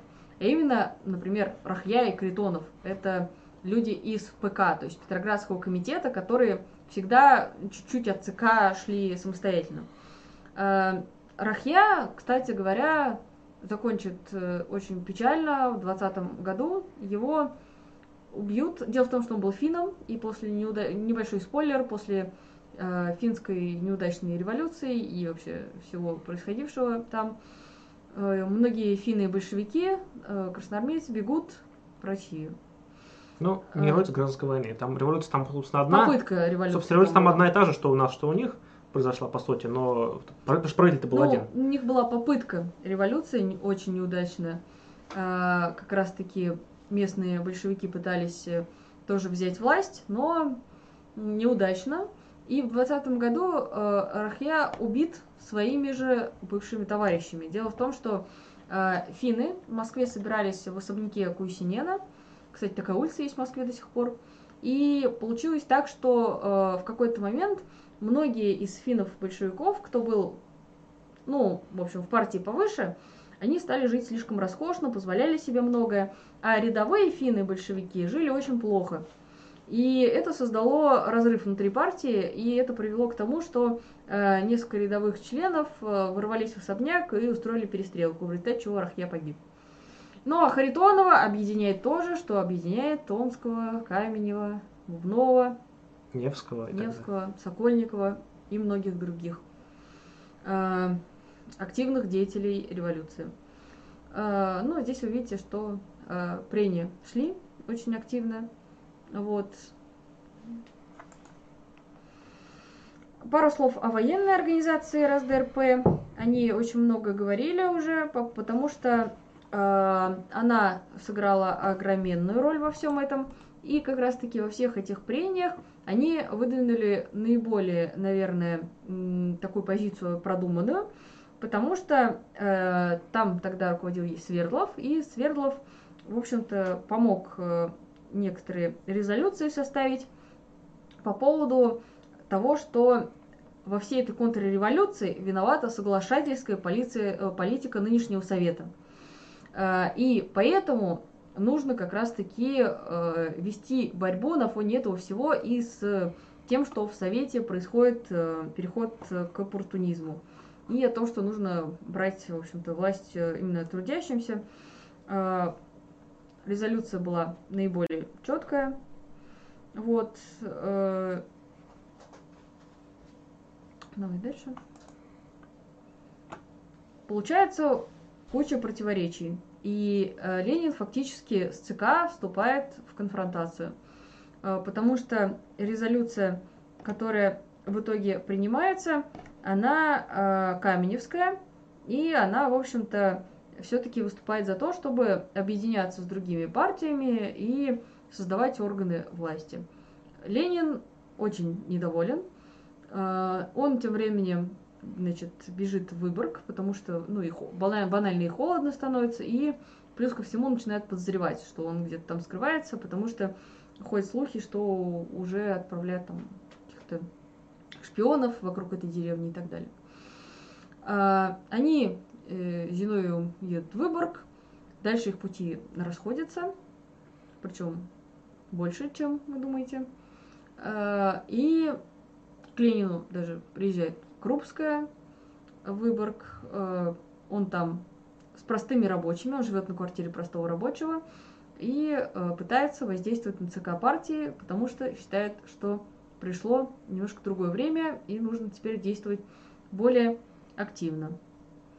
Но ЦК партии не хочет видеть Ленина, потому что он им немножко надоел своим э, изменением мнения. Сегодня власть советом, завтра давайте вообще совершим вооруженный переворот. И поэтому Тут как бы многие стали уважаемыми людьми, ходят, знаете, в большие кабинеты, сидят в мягком кресле, да, то есть там им там руку жмут уважаемые люди, между прочим, то есть влиятельные, а тут, знаешь, призывают все потерять и возможно, то есть и к какому-то риску, а риск это неприятно. То есть некие такие вот э, мещанские нотки, они даже в этом э, проходят, даже в такой момент, когда еще делить-то особо нечего, уже тут во многих просыпается то, что может оно и лучше, что там типа синичка в руках, чем журавль в небе. А Ленин предлагал, например, партии э, самостоятельно вести войну с Корниловым. Ну, то есть можно понять даже тут э, части тех, кто там в ЦК считал, что это невозможно, потому что думали, что сил, мягко говоря, нет на это. А, так что Ленин тут, наверное, ближе всего к позиции, которую мы озвучили как позицию Бубнова. Но позицию Бубнова почти никто не поддержал. Вот, хотя кто вообще помнит сейчас Бубнова, да? А вот, между прочим, один из тех, кто э, защищал ленинские вещи. А, Дальше, тут проблема в том, что, как мы уже говорили, до Ленина корреспонденция доходит с опо- с опозданием. И получается, что он, например, когда пишет свою статью «Слухи о заговоре», э, получает корреспонденцию, там, рабочую газету, и он читает там, что вроде все соответствует тому, что он говорит, да. Например, пишет, читает статью Сталина, и действительно там все соответствует его взглядам. Но ситуация уже изменилась, и ЦК партии уже передумала, и уже решил опять дружить с Временным правительством. Ленин об этом не знает, он узнает об этом, он пишет гневное письмо, а партия уже передумала, и они опять не дружат. В общем, там такое творилось. Давай дальше. А, да, тем временем резо- резолюцию Каменева принимают, э, и, как вы видите, практически, ну, очень, очень многие поддерживают так называемый исторический переворот. э, ну, потому что тогда все могло пойти совершенно по иному сценарию, а именно вот в, в формировании органов власти с представителями разных партий, где они договариваются а, и, в общем-то, пытаются действовать. Ленин этим очень недоволен, потому что он считает, что надо менять тактику и нужно сосредоточиться на том, чтобы брать власть. Мало того, теперь он считает, что это должна сделать э, сама партия, э, и не обязательно даже идти на союз с другими партиями. И тут опять мы уходим в область э, рассуждений, потому что, согласно официальной историографии, Ленин просто сидел, сидел, сидел, потом ему разрешили приехать, сказали, что безопасно, он приехал, возглавил Октябрьскую революцию, и дружными шагами солдаты, крестьяне, рабочие, нет, сначала впереди рабочие, чуть дальше солдаты и позади крестьяне, но все дружным шагом взяли Зимний дворец. Все было не совсем так. судя- Правильно, потому что его брали революционные матросы. Да, да. Шу- Шутка. А, В общем-то, Ленин, судя по всем данным историков, например, э, Логинов практически поминутно разобрал по архивам, что делал Ленин в те дни, за что ему большое спасибо как следователю, что Ленин самолично едет э, в Петербург, не дожидаясь ни разрешения ЦК. Мало того, когда э, он еще сидит в Выборге, он говорит, все, я сейчас поеду, а ему говорят, нет, нельзя, мы против. Он требует бумагу, ему там выписывают бумажку, что, мол, запрещено, и он говорит, я этого так не оставлю. И просто отправляется в Петроград. Где с ним никто не видится, потому что игнорируют его приезд, э, потому что ЦК не согласны, и вообще ему запретили. Э, И он оказывается, как обычно, в некой изоляции. Э, Уже не в первый раз, да, и это вот начисто разбивает все мифы о единой неделимой партии, которая замечательно крепко дружила. Которая всегда двигалась в соответствии с ленинским курсом, всегда подчинялась вот его каким-то э, мудрой воле, которую там создал, начиная с первых кружков и кончая Октябрьской революцией. Все было сильно сложнее. Ну, как в жизни всегда все сложнее. И вот по данным Логинова, Ленин э, в итоге аж 29 сентября встречается с Зиновьевым и выясняет настроение членов ЦК, после чего пишет знаменитую статью. «Кризис назрел» о том, что большевики должны взять власть, и что о том, что вся власть должна перейти советам, но советы должны сначала стать большевистскими. И власть надо брать сейчас, иначе все просто революция будет загублена. Э, Это ну, наиболее радикальный документ. Э, Мало того, он имеет официальную такую вот часть и кусок, который должен был быть предназначен для членов ЦК, не для публикации. Дело в том, что э, по, опять же, информации историков, письма, которые вот были разосланы, не хотели их до всех сведений доводить. То есть не до всех членов ЦК, а письма Ленина вообще сразу дошли. Э, Потому что, ну, в общем-то, не хотели, чтобы так получилось, ибо вооруженный переворот вещь такая. То есть э, многие считали, что действительно Ленин очень сильно перебарщивает, и что каким образом партия может взять власть, если буквально недавно говорили о том, что нужно, чтобы были сами трудящиеся. В общем, очень-очень далеко не все поддерживают Ленина. А Ленин основывает свои данные на том, что начинается всемирная революция. Мало того, начинаются крестьянские восстания, по всему миру проходят, э, в общем-то, народные и пролетарские восстания, и нужно все это быстрее поддерживать, потому что иначе все будет кончено.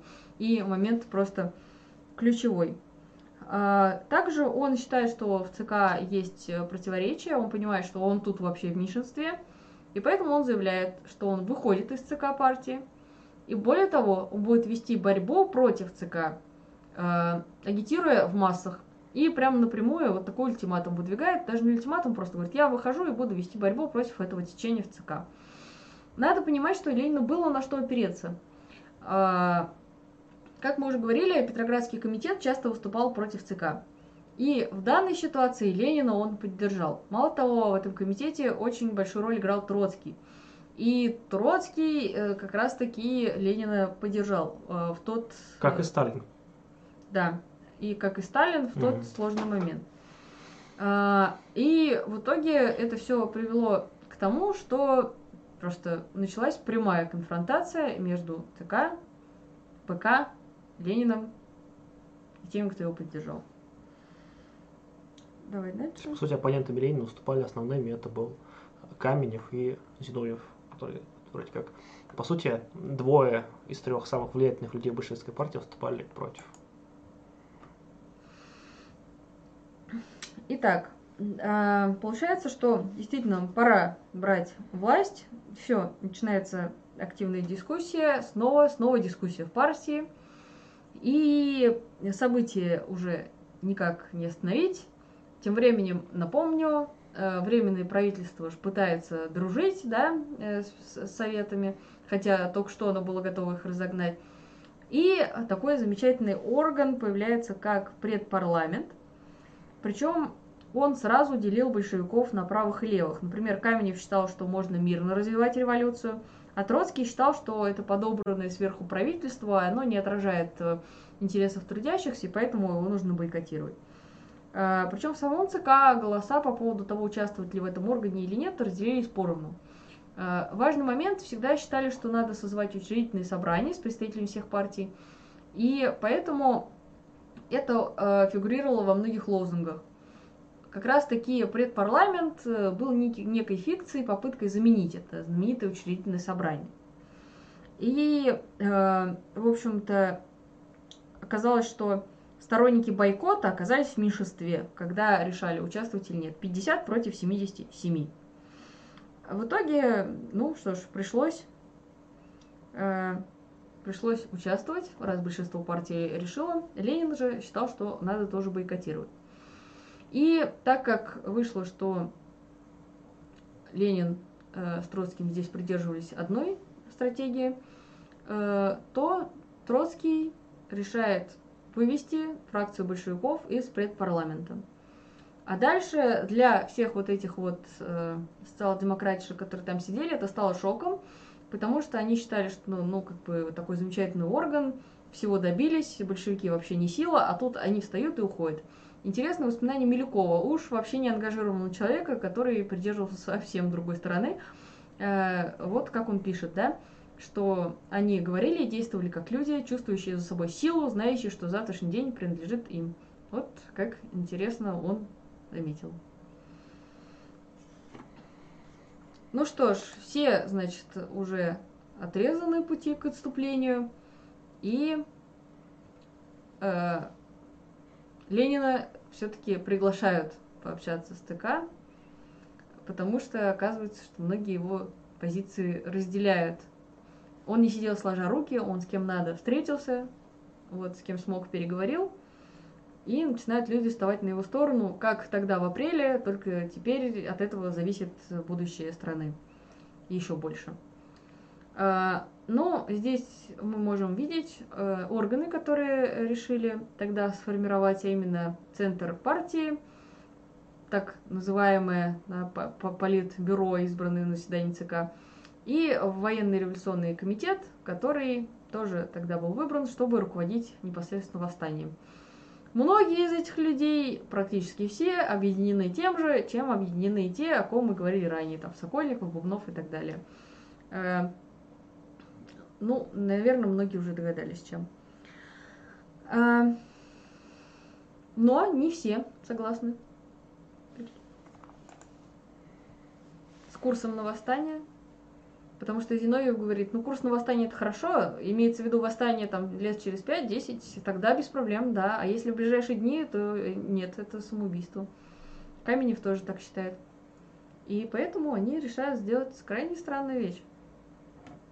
Да, они по сути берут и все а, планы, которые были им доступны, сливают в общем-то, в газету, где все они рассказывают о готовящемся восстании, все планы восстания, по сути, публикуют. Ленин в бешенстве требует э, вообще немедленного исключения из партии, вот. но партия их не исключает, партия их оставляет, хотя не скажешь, что по головке за это сильно гладит. Э, тут в том числе, скажем так, среди э, первых лиц прошло большие, большие, большие споры, и, например, на защиту Зиновьева и Каменева встал Сталин. Многие спрашивают, почему же так произошло, почему же Сталин стал на защиту, хотя, казалось бы, до этого он всегда, вот, вот начиная там с апреля месяца, он встал, как пришел на сторону Ленина, так всегда придерживался его позиции. Но многие исследователи связывают это с тем, что в этот период как раз таки произошло а, довольно-таки большое усиление Троцкого, начиная вот с августа месяца.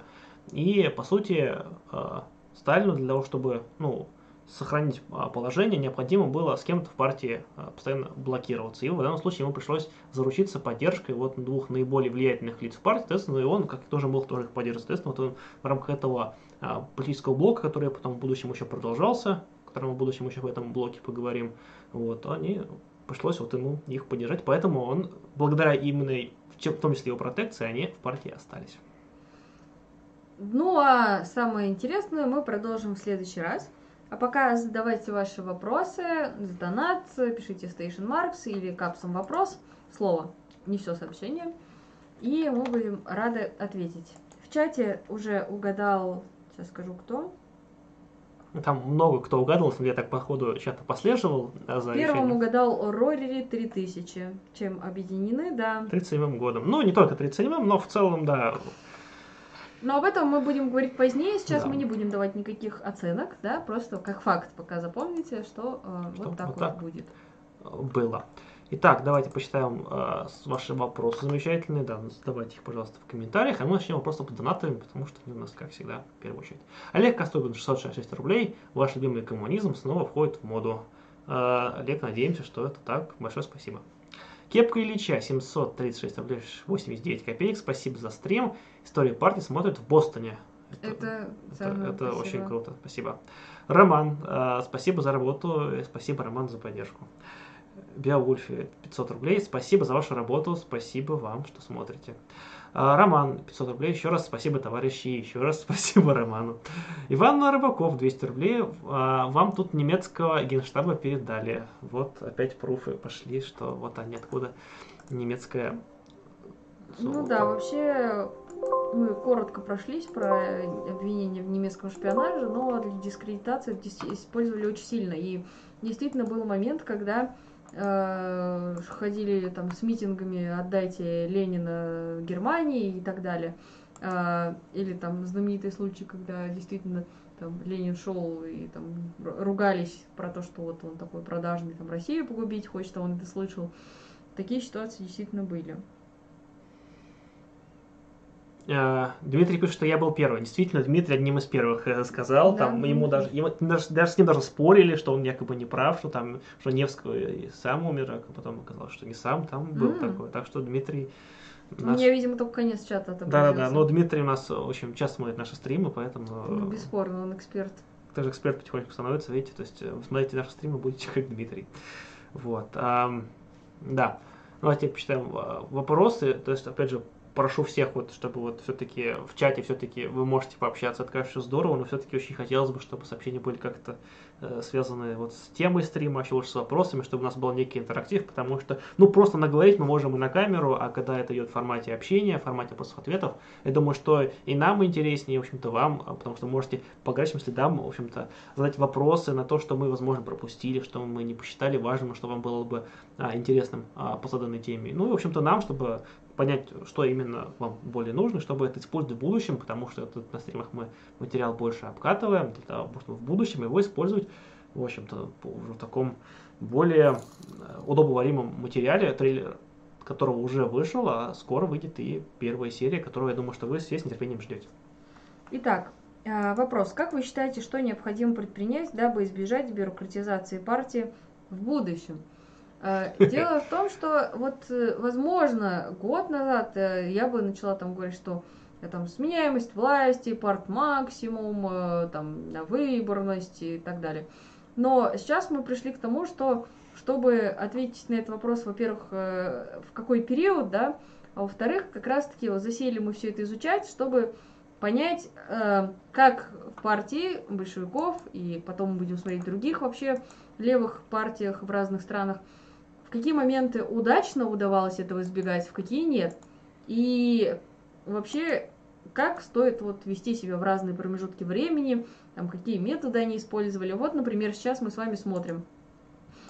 Реально э, Ленин, э, сейчас заложил бомбу под партию, шучу, конечно, но именно то, что вот такие он допускал нюансы, э, когда он, например, шел против э, решений не идти на Стокгольмскую, ой, идти на Стокгольмскую конференцию. Или когда вот большинство приняло резолюцию о том, чтобы дружить с другими партиями, а он такой, нет, или я уйду вот из ЦК и буду против вас работать. Ну, заметь, это то, то же самое, по сути, а, позже делают Зиновьев и Каменев, они делают то же самое, что делал до этого Ленин. Они просто идут против общей линии, они пытаются ее саботировать, потому что, по, по их мнению, те решения, которые принимает партия, они преступные, они ведут к краху. Они делают то же самое, но, видите, как разная оценка и разное отношение к ним. И здесь, с одной стороны, мы с вами прекрасно понимаем уже задним числом, что если бы Ленин не наплевал на решение, не приехал бы и не сказал всем, что надо брать власть, не было бы Октябрьской революции. А, ну, или бы это была бы октябрьская какая-то, октябрьское поражение. Ну, неважно, что, а что мог, угодно. Слушай, а оно могло и не быть просто, оно могло быть ноябрьская революция, или декабрьская, или январская, тут кто знает. Да, то есть, э, с одной стороны, как бы, когда вот за этим всем следишь, что задним числом ты понимаешь, что вот, а да, вот тут Ленин был прав, не надо было соглашательством заниматься или там то все. А, но при этом прецедент он действительно создавал.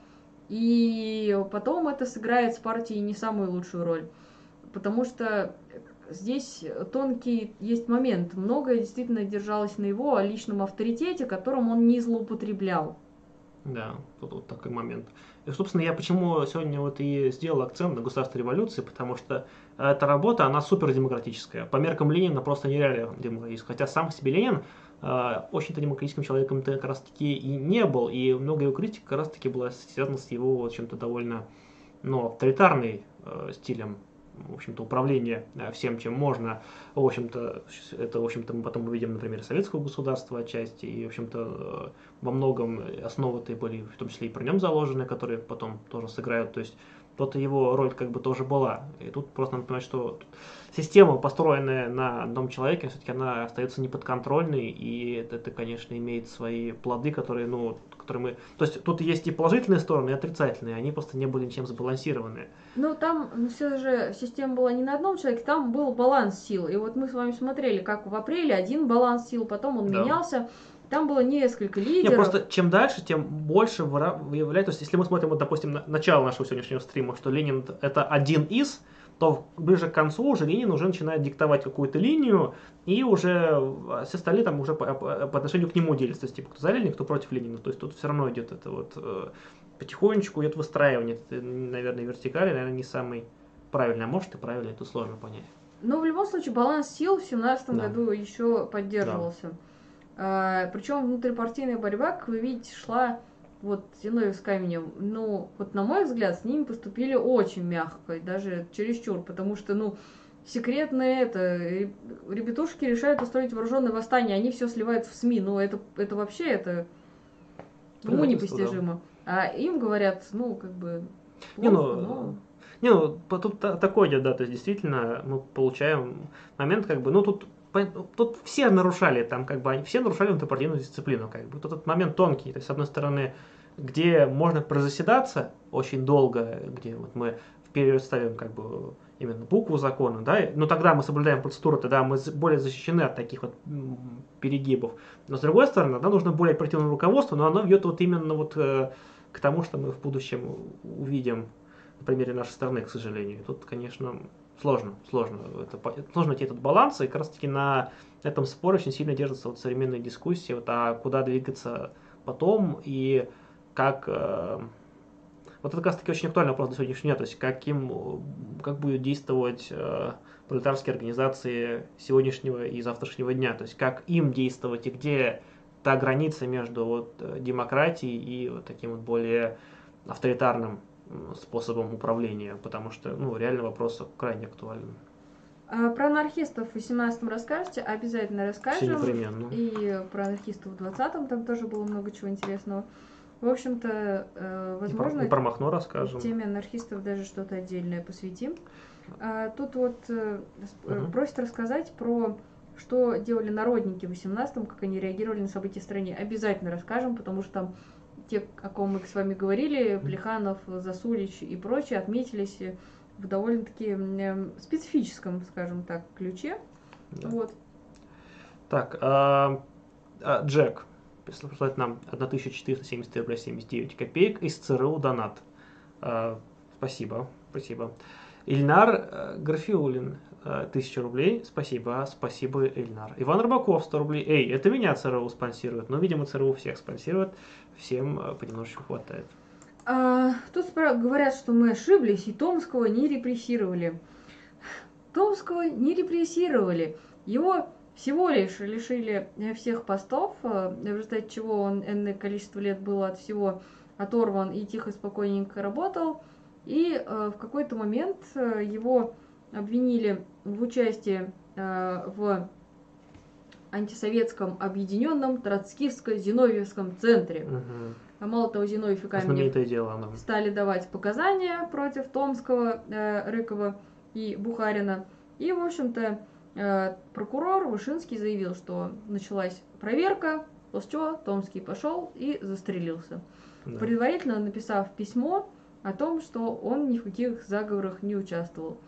То есть, э, ну, безусловно, его не расстреляли, да.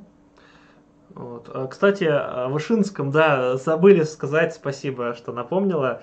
Дело в том, что а, ордер на арест Ленина выписывал никто иной, как Вышинский, да, в общем-то, который в будущем, то есть, с одной стороны, оказался вот и при временном правительстве, а потом оказался одним из, как это назвать, э, карателей при Сталине, вот так это назовем, нейтрально, более-менее. А, тут вопрос, а, так, Вот тут нам говорят, расскажите о народниках ультраправых в 17-18 году. Расскажем, Алексей это на следующий раз. Спасибо, Алексей. А, расскажем. Что так мало стримов? Так раз в неделю, по-моему, вполне себе нормально. Так. а, О, вопрос. А резиденты английской и французских Да, вот разведок это не вот. видели, что творится? Почему этих большевиков не поубивали? Вообще, мне кажется, э, большой ошибкой это, кстати говоря, я думаю, инспирировано во многом э, Майданами и прочим, когда у нас э, вообще за всеми движениями протестными годами внедряется идея, что внешнее вмешательство может радикально поменять ход того или иного выступления.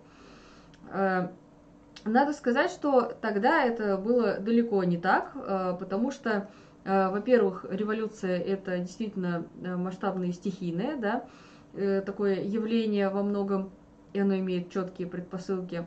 И остановить революцию невозможно, э, возможно, убив ее лидеров, как мы увидим в Германии.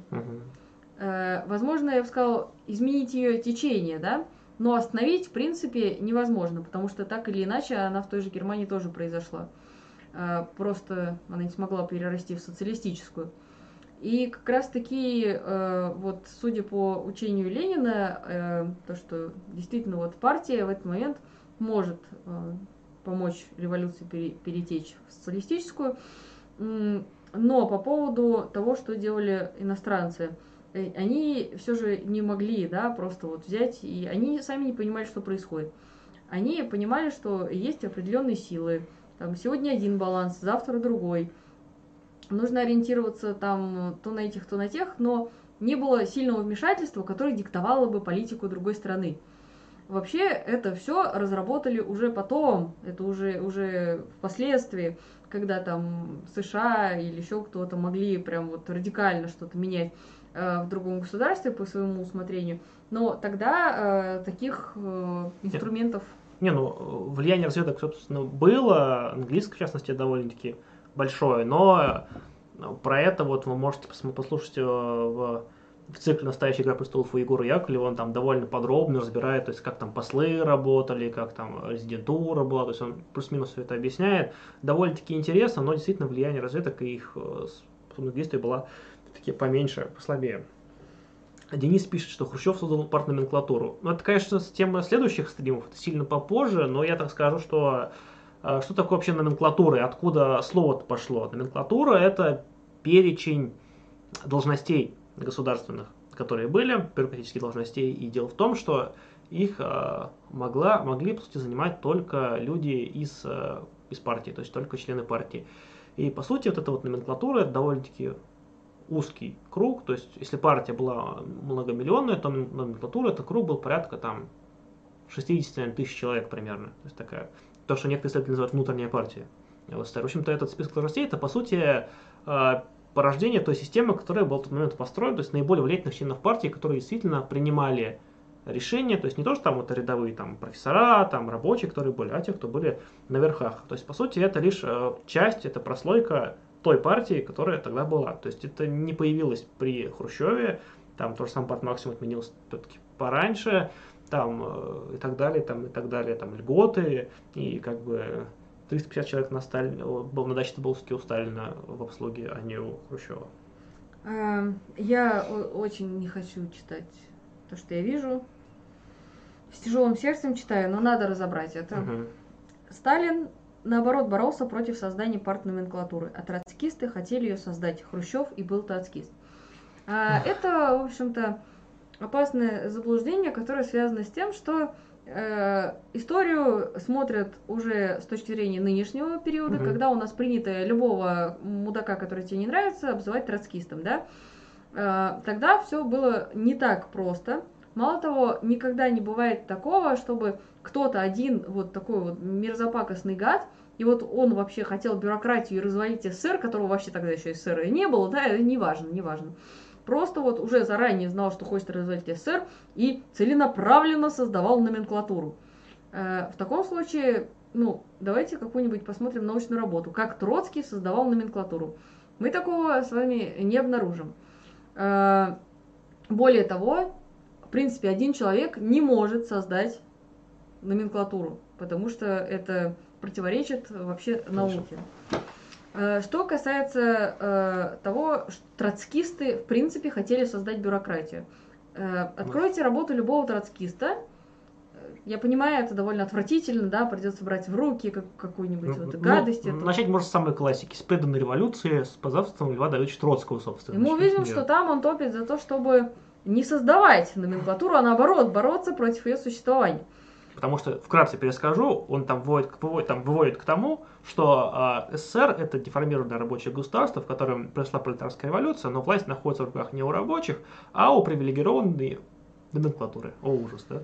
А. И это плохо. И то, что у нее может быть два варианта развития. Либо произойдет вторая революция, и рабочие таки вернут свою власть, вот, значит, чего Троцкий обвиняет в том, что он был против СССР, либо то, что номенклатура захочет упрочнить свои права, чтобы закрепить свои права имущественные, чтобы иметь способность передавать свое управление по наследству и стабилизирует капитализм. Как, кстати, получилось?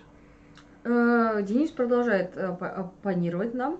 Говорит, все началось при Ленине в споре про профсоюзы. Троцкий хотел назначать из партии в профсоюзы, а Ленин и Сталин хотели из советов, а не из партии. Э, смотрите, дискуссия о профсоюзах и вообще рабочая оппозиция... Которая будет стрима через 4. Которая будет, да, скоро. Это очень интересная тема. И я вам открою секрет, там все не так просто. И вот то, что вы сейчас описали, это такое упрощение, что э, с таким, таким же путем э, можно, я не знаю, сказать, что Что, что можно Не, что, сказать? что вся оппозиция того времени были троцкисты. Хотя это супер упрощение. Там децисты, те же самые рабочие, это все были разные люди с разными взглядами. И левая оппозиция этого периода это крайне неоднородное явление в целом вообще. В общем, тут главное, э, чего мы пытаемся добиться от вас, наши дорогие зрители, чтобы вы не бросались какими-то дебильными ярлыками, да, типа Сталин все развалил, Троцкий все развалил. Ну, это делает так, что мы с вами сейчас в нынешнем мире ничего не сможем сделать. Потому что каждый раз, когда вы считаете, что кто-то один может развалить страну или создать прослойку населения, тем самым вы отрицаете диалектический материализм, и это нас э, на несколько шагов назад, в общем-то, уводит. Э, Эта тема очень сложная, неоднозначная. Э, Что касается рабочей оппозиции, вот одна из моих любимых тем вообще, ле- и левой оппозиции потом тоже. И многие люди, кто в ней участвовал, они потом, например, как Галантай, да, глава рабочей оппозиции, троцкистка, а причем здесь Троцкий, если он вообще не участвовал. Кстати, она очень мощно Когда? Троцкого поливала, то есть у нее есть там статья, по-моему, где она там про И Троцкого самое выступала, да. страшное, что Троцкий вообще рабочей оппозиции не был фактически. В левой оппозиции я еще могу понять с натяжкой, хотя и там тоже спорненько. Но про рабочую оппозицию и спор о профсоюзах, вот уж прям ошибочка большая. Э, Поэтому давайте все-таки вместе с вами читать, разбираться и уходить от этих глупых догм, что вот черно-белый мир, один хороший, другой плохой, да. Я понимаю, мы все с вами выросли на фильмах про, там, не знаю, супергероев каких-нибудь, где антагонисты и хорошие борются. Но мир не черно-белый. То есть пишут, что там Троцкий был врагом в 30-е. Троцкий в 30-е был в ссылке. То есть, э, как бы, то есть, ну тут прям, ну, такое. Вот нас спрашивают, выходит, что же, Троцкий таки был прав. Э, Мы как раз-таки с вами говорим, что вообще, в принципе, э, нету пр- прав в каком моменте? В текущем моменте, например, в августе, э, в августе 17 года однозначно был прав. Сто процентов. Вот, и Ленин тоже, там они с Троцким одинаково мыслили. Э, Был ли прав э, Троцкий, ну, не знаю. Когда вот, пытался объединить партию большевиков и меньшевиков. Ну, очевидно, нет, не нет. прав. О чем сам потом неоднократно сожалел, как бы, и себя клял, что вот я был молодой, глупый и не понимал. Был ли прав в Брестском мире? Ну, Ну, скорее... тут, тут очень, очень тоже сложно, но там тоже не- неоднозначно тоже очень момент такой вот сложный. Был ли там вправе там оценки СССР, а вот увидим попозже, когда дойдем до этого, потому что это очень большая тема, которую вы нас вынуждаете говорить, к которой мы еще не подошли. А тут к этому предшествует довольно-таки много событий, хотя некоторые крючки, там некоторые моменты мы заостряем внимание сейчас, чтобы было понятно а, многие те дискуссии, которые происходили потом, чтобы было понятно, откуда все это берется, откуда эти вопросы, собственно, идут.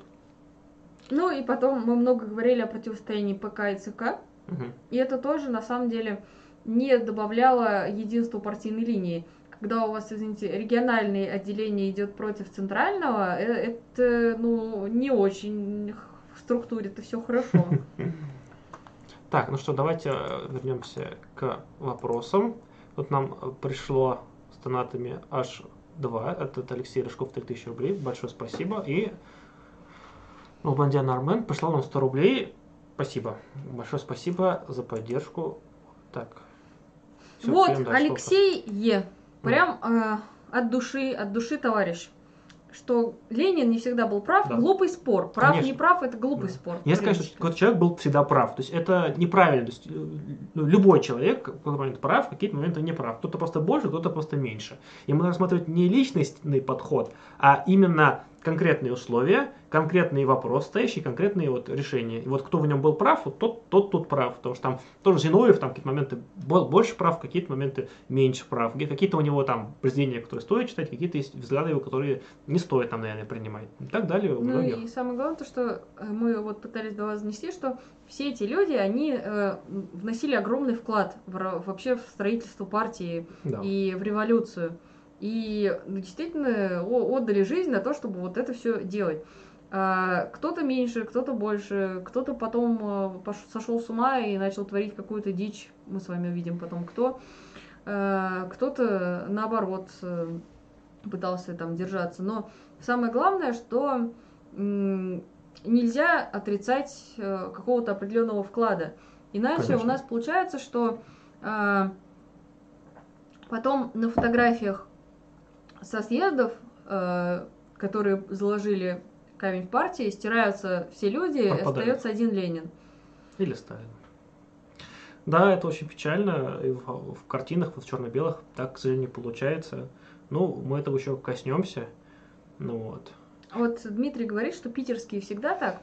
А вот на прошлом стриме мы говорили, что как раз-таки было интересно, наоборот, тогда столица, когда была в Петербурге, вела себя крайне независимая автономная Москва, и сейчас мы тоже это видели, когда они взяли и вошли в комитет э, вот против контрреволюции при московском совещании.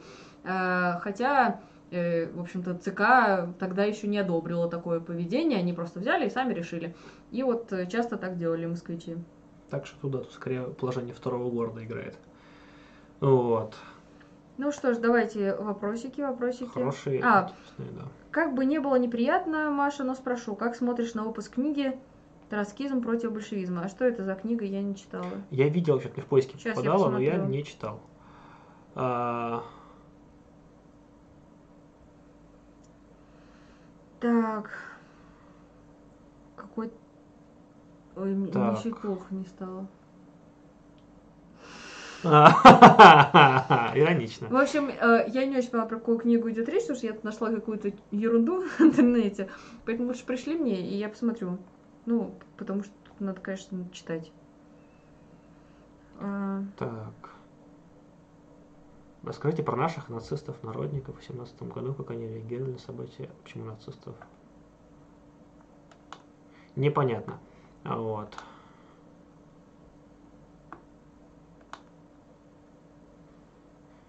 Какие шаги надо было предпринять, чтобы избежать брюгелеза партии в будущем? А, ну это мы А это мы ответили. ответили, да. Это мы, по сути, уже Давайте какие-нибудь оригинальные вопросики. Не про, быть. давайте про текущий, про 17 год, такие события интересные. Давайте про 30-е годы поговорим в 30-х годах, собственно. Мы да, как раз примерно тогда этот стрим будет готов.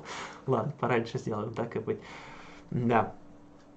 Два пути. Социализма и вот, нам говорят, что эта книга еще не вышла. Вот, честно сказать, я не в курсе просто. Ну, нужно больше информации. Пишут тут, у нас два пути. Социализм или варварство. Клара Цеткин. Нет, это Роза Люксембург. А, лекционная часть была отличная, вы очень стараетесь, спасибо. Э, Спасибо, что цените. Вообще, на самом деле, вот немножко, может быть, пока нет вопросов, задавайте вопросы, расскажем про подготовку. Э, В общем, дело в том, что э, после революции был создан ИСТПАРТ, э, институт, также был создан институт э, уже после смерти Ленина, институт Ленина, институт Маркса и Энгельса. Все это были очень интересные органы, которые пытались развивать истмат, анализируя текущий период истории. Также была школа историка Покровского, а, на которого, кстати, ссылается, ну, например, Борис Кагарлицкий. В Э, своих замечательных книгах книгах. по истории, да. Э, Дело в том, что Покровский забытый историк, его не пересдавали почти 60 лет. И дело в том, что э, в какой-то момент вот та школа историческая была признана, ну, типа лженаукой. Э, Хотя он осматривал именно материалистические предпосылки вот всех событий, то есть именно марксистски подходил, то есть он вскрывал именно экономические предпосылки любых событий, но он был слишком непатриотичный по отношению к российской истории. Э, Также, например, э, в какой-то момент э, э, главу института Маркса и Энгельса, в общем-то, обвинили в том, что недостаточное внимание уделяется Ленину, хотя институт Ленина был, и тоже, в общем-то, ну, расстреляли, скажем, прямо. Так же, как и тех, кто занимался истпартом, а именно Невского. Я думаю, про это надо будет как-нибудь отдельный стрим сделать. Ну, Ближе вероятнее всего, да, делу, потому потому что... что- это очень хорошая тема, у меня очень много материалов на эту тему скопилось, я пока готовился, как-то косвенно они находятся очень много, и как бы эта вот тема где-то в рамках 30-го 30-х годов примерно, то есть там будем говорить о кратком курсе, обязательно эту тему коснемся, и очень много придется говорить, потому что это тема, которая в будущем повлияла, наверное, на ну, на всю историю СССР до его окончания, вот в плане идеологии, это вот то, что закрепилось, то, что, по сути, э, не менялось уже никогда полностью. Это важно. И это то, что до сих пор остается зачастую в рамках э, заблуждений, в рамках сегодняшних активистов, потому что, ну, не пытаются вот именно искать э, то, как оно было тогда, только оно смотрелось тогда, а ищут по довольно-таки ангажированным источникам, к сожалению. Так, у нас тут спрашивают... А, спасибо, что отправили нам информацию про книгу. Э, Так, так, так. Вот. Уже несколько раз задали вопрос тебе. Получается, что Вышинский это фуше российской революции? Ну, в принципе, ну, как сказать. Не, не стал бы проводить вообще аналогии такие, прям совсем уж прямые, но просто довольно многие, кто потом окажутся в руководстве в 30-е годы, они, в общем-то, в 17 году были с другой стороны, это и меньшевики потом окажутся и так далее. Нельзя сказать, что это там какой-то злой умысел, просто действительно кадровый голос, с одной стороны, с другой стороны, многие люди действительно искренне перешли э, за убеждениями своими, чтобы за них бороться. Но вот такой вот интересный момент, а Вышинский стал, ну, такой вот уже почти, почти нарицательной фамилией во многом, да. Нам предлагают почитать Пыжикова о Москве и Питере, об их интересах. Какая-то работа у него есть. Э, Спасибо, посмотрим. Если вам нет пороховощ, то можно же почитать. А вопрос, а левые вот в других странах как-то пытались наблюдать за событиями в России и повлиять на них? Не просто следили, э, многие вот э, приветствовали всячески. Ну, вот это уже, правда, следующий стрим, мы чуть-чуть забегаем. То есть они, наоборот, они с воодушевлением смотрели, и многие потом... Но, так сказать, если вы посмотрите историю мировую, то 17 18 19 20 год это просто череда выступлений, череда революций в разных странах. Ну вот, мы про это еще в будущем обязательно расскажем. То есть не просто следили, а очень пристально следили. И, с одной стороны, и положительный был отклик на это, и был отрицательный отклик. Более того, от левых была критика от других левых, и мы про нее тоже обязательно скажем в будущем. Так что тут прям действительно вопрос правильный, просто чуть-чуть рановато. Вот мы просто до революции еще не дошли, а вот когда мы коснемся вот буквально конец 17 начало 18 года, будем рассказывать, вот будет самое то. А, хороший вопрос от Алексея Е. Почему пути левых эсеров и большевиков разошлись? Причина в личностях или догмах? А ну, конкретно по поводу Тоже левых эсеров дальше, мы это тоже поговорим 18 год. а, позже про мятеж левых эсеров. Но самое главное, что а, причин в личностях не бывает на таком уровне никогда. Да. Потому что когда люди в организациях, в революциях, во всем этом варятся уже очень много лет, а, для них личности, вообще личные разногласия никогда не играют роли. Потому что можно годами работать с человеком, который тебе лично глубоко неприятен, но если у вас одни и те же идеологические взгляды э, и одно и то же видение тактики, то это прекрасно. Э, Тем не менее, все мы с вами тоже понимаем, что э, большевики не были друзья, которые все, все друг с другом прекрасно и замечательно дружили. А вот как раз-таки нюансы начинаются, когда, например, люди дружат, действительно у них там товарищеские отношения, много лет прошли вместе. Например, Ленин и Потресов, э, в какой-то момент Ленин и Плеханов. Э, сейчас скажу, уж никто, наверное, не помнит, но Ленин и Якубова, и Тахтарев. э, то есть это люди, которые вместе начинали, прошли через тюрьму вместе, поддерживали друг друга вместе, организовывали первые союзы, первые организации. А потом они разошлись идеологически.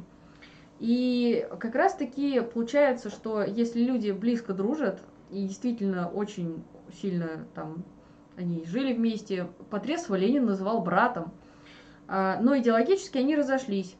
И тем сильнее разрыв, тем чем больше были дружеские связи, тем сильнее э, потом и серьезнее бывает раскол между людьми, а, потому что вообще психология активистов, психология революционеров, она очень интересна.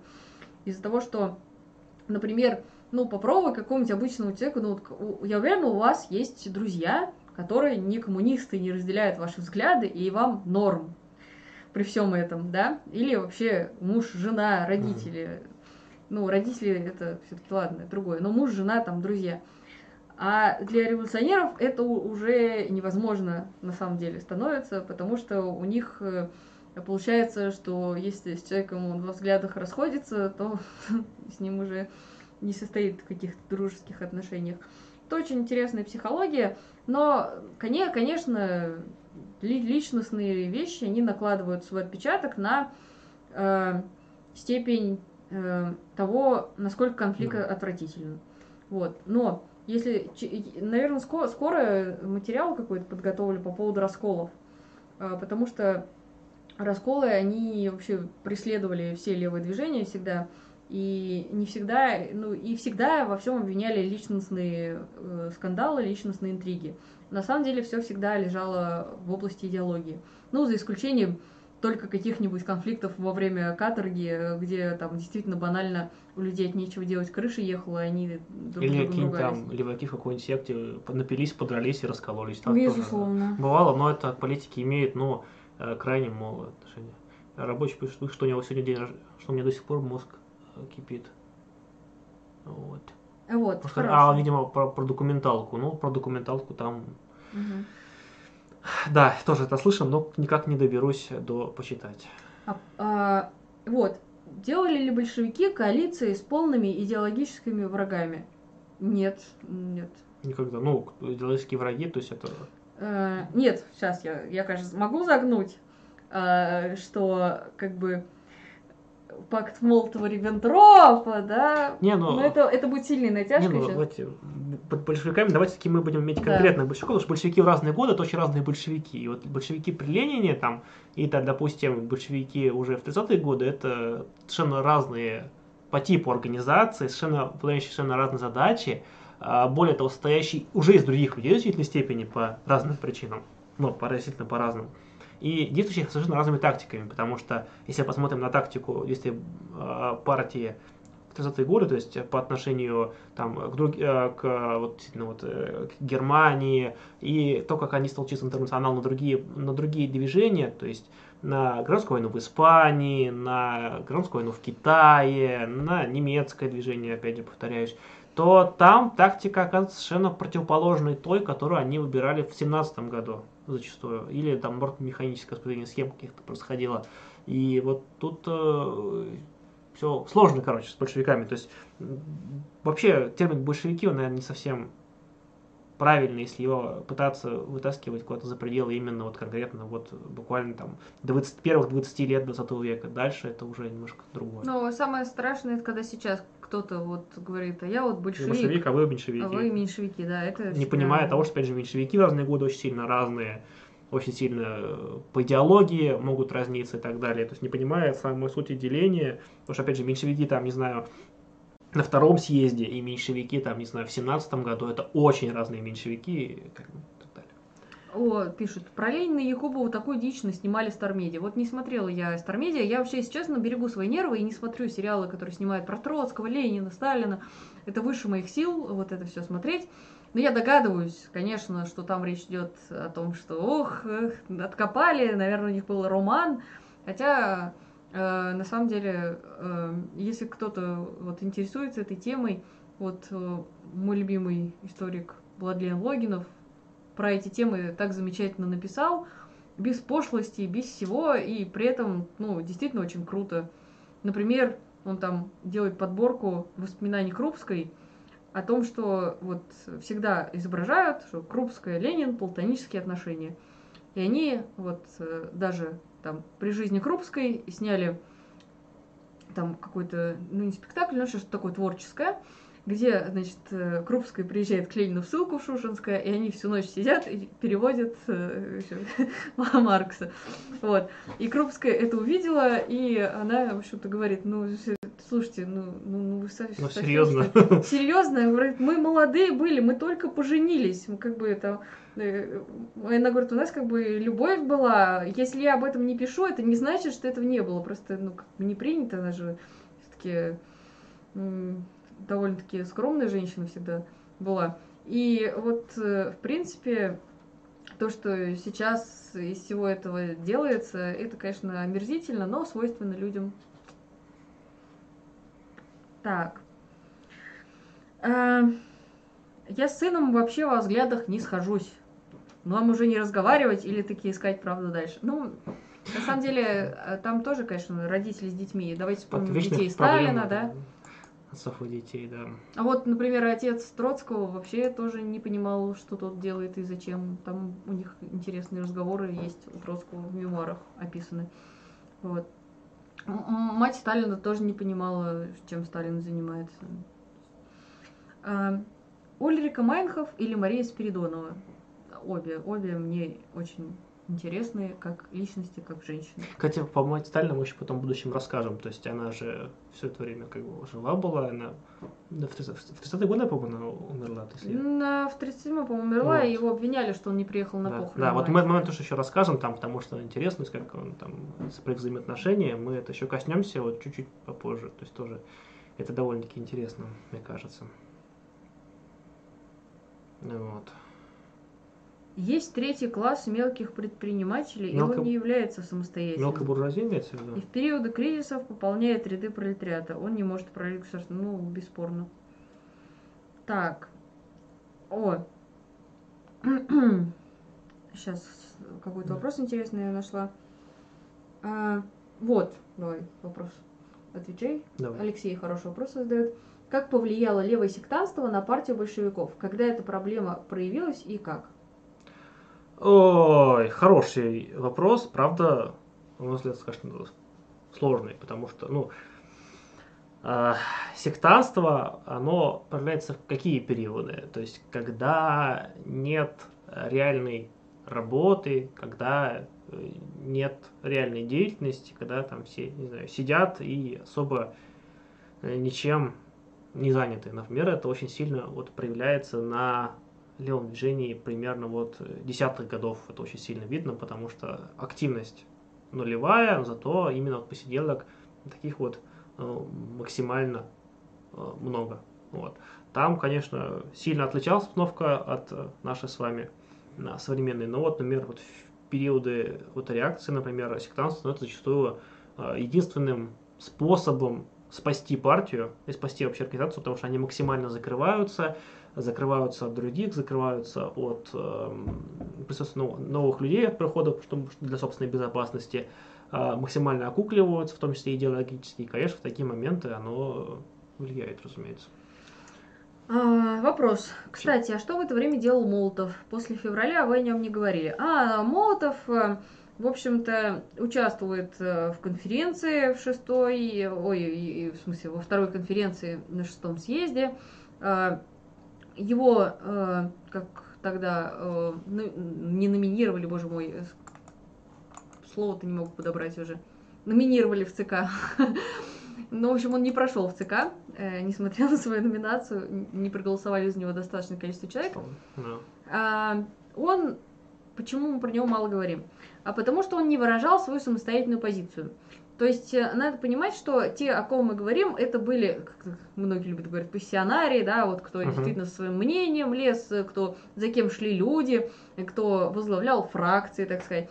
А Молотов, ну, он как бы придерживался, ну, в общем-то, линии большинства и, э, ну, прям вот ничем таким вот знаменит не был в то время. Ну и, и ничего крамольного тоже не делал, как Каменев и Зиновьев те же самые. Э, то есть работал, делал свое дело, выполнял обязанности, вносил вклад, но не выступал с какими-то яркими противоречивыми заявлениями, и поэтому э, не так много про него говорили. Но в общем и целом, вообще люди, которые в партии сидели и э, свое мнение особо не высказывали, они по большей части не так плохо закончили потом. Не все. Там, да, тоже по-разному система очень сложно работала. Ну что, давайте на потихонечку заканчивать. Давайте, может быть, еще вопросик один. И будем завершать сегодняшний эфир. Большое спасибо всем тем, кто нас поддерживал. Спасибо всем тем, кто смотрел, кто распространял, кто репостил, кто хотя бы лайк поставил. Вот обязательно всех прошу подписаться на наш э, телеграм-канал вот по ссылке в описании, потому что ролики всегда выходят там. И, знаете, вот ВКонтакте же видит э, в Ютубе свой конкурент и скрывает ролики, посты с роликами в своей ленте. Поэтому они ну, не доходят зачастую. А вот если вы хотите, чтобы ваши ро- ролики точно доходили, приходите в Телеграм, там точно все дойдет. Э, Дело в том, что в Ютубе тоже не всегда доходит, потому что алгоритм по-странному работают. Некоторые ролики YouTube почему-то забывает, почему-то не продвигает. Вот, поэтому обязательно, обязательно подпишитесь на Телеграм-канал, включите уведомления и а, смотрите от ролики и все- по всем анонсам, которые там проходят. А, хороший тут вопрос, наверное, ответим. Давай, и закончим. Где был Дзержинский, по- потому что тоже про него э, не упомянули. Э, в общем, по той же причине, потому что он тоже участвовал, даже был выбран, в отличие от Молотова, в ЦК. И вообще Дзержинский занимал э, высокопоставленные, ну, понимаете, я здесь бе- без злого умысла это слово использую, должности, э, активно работал, просто надрывался на работе, как всегда.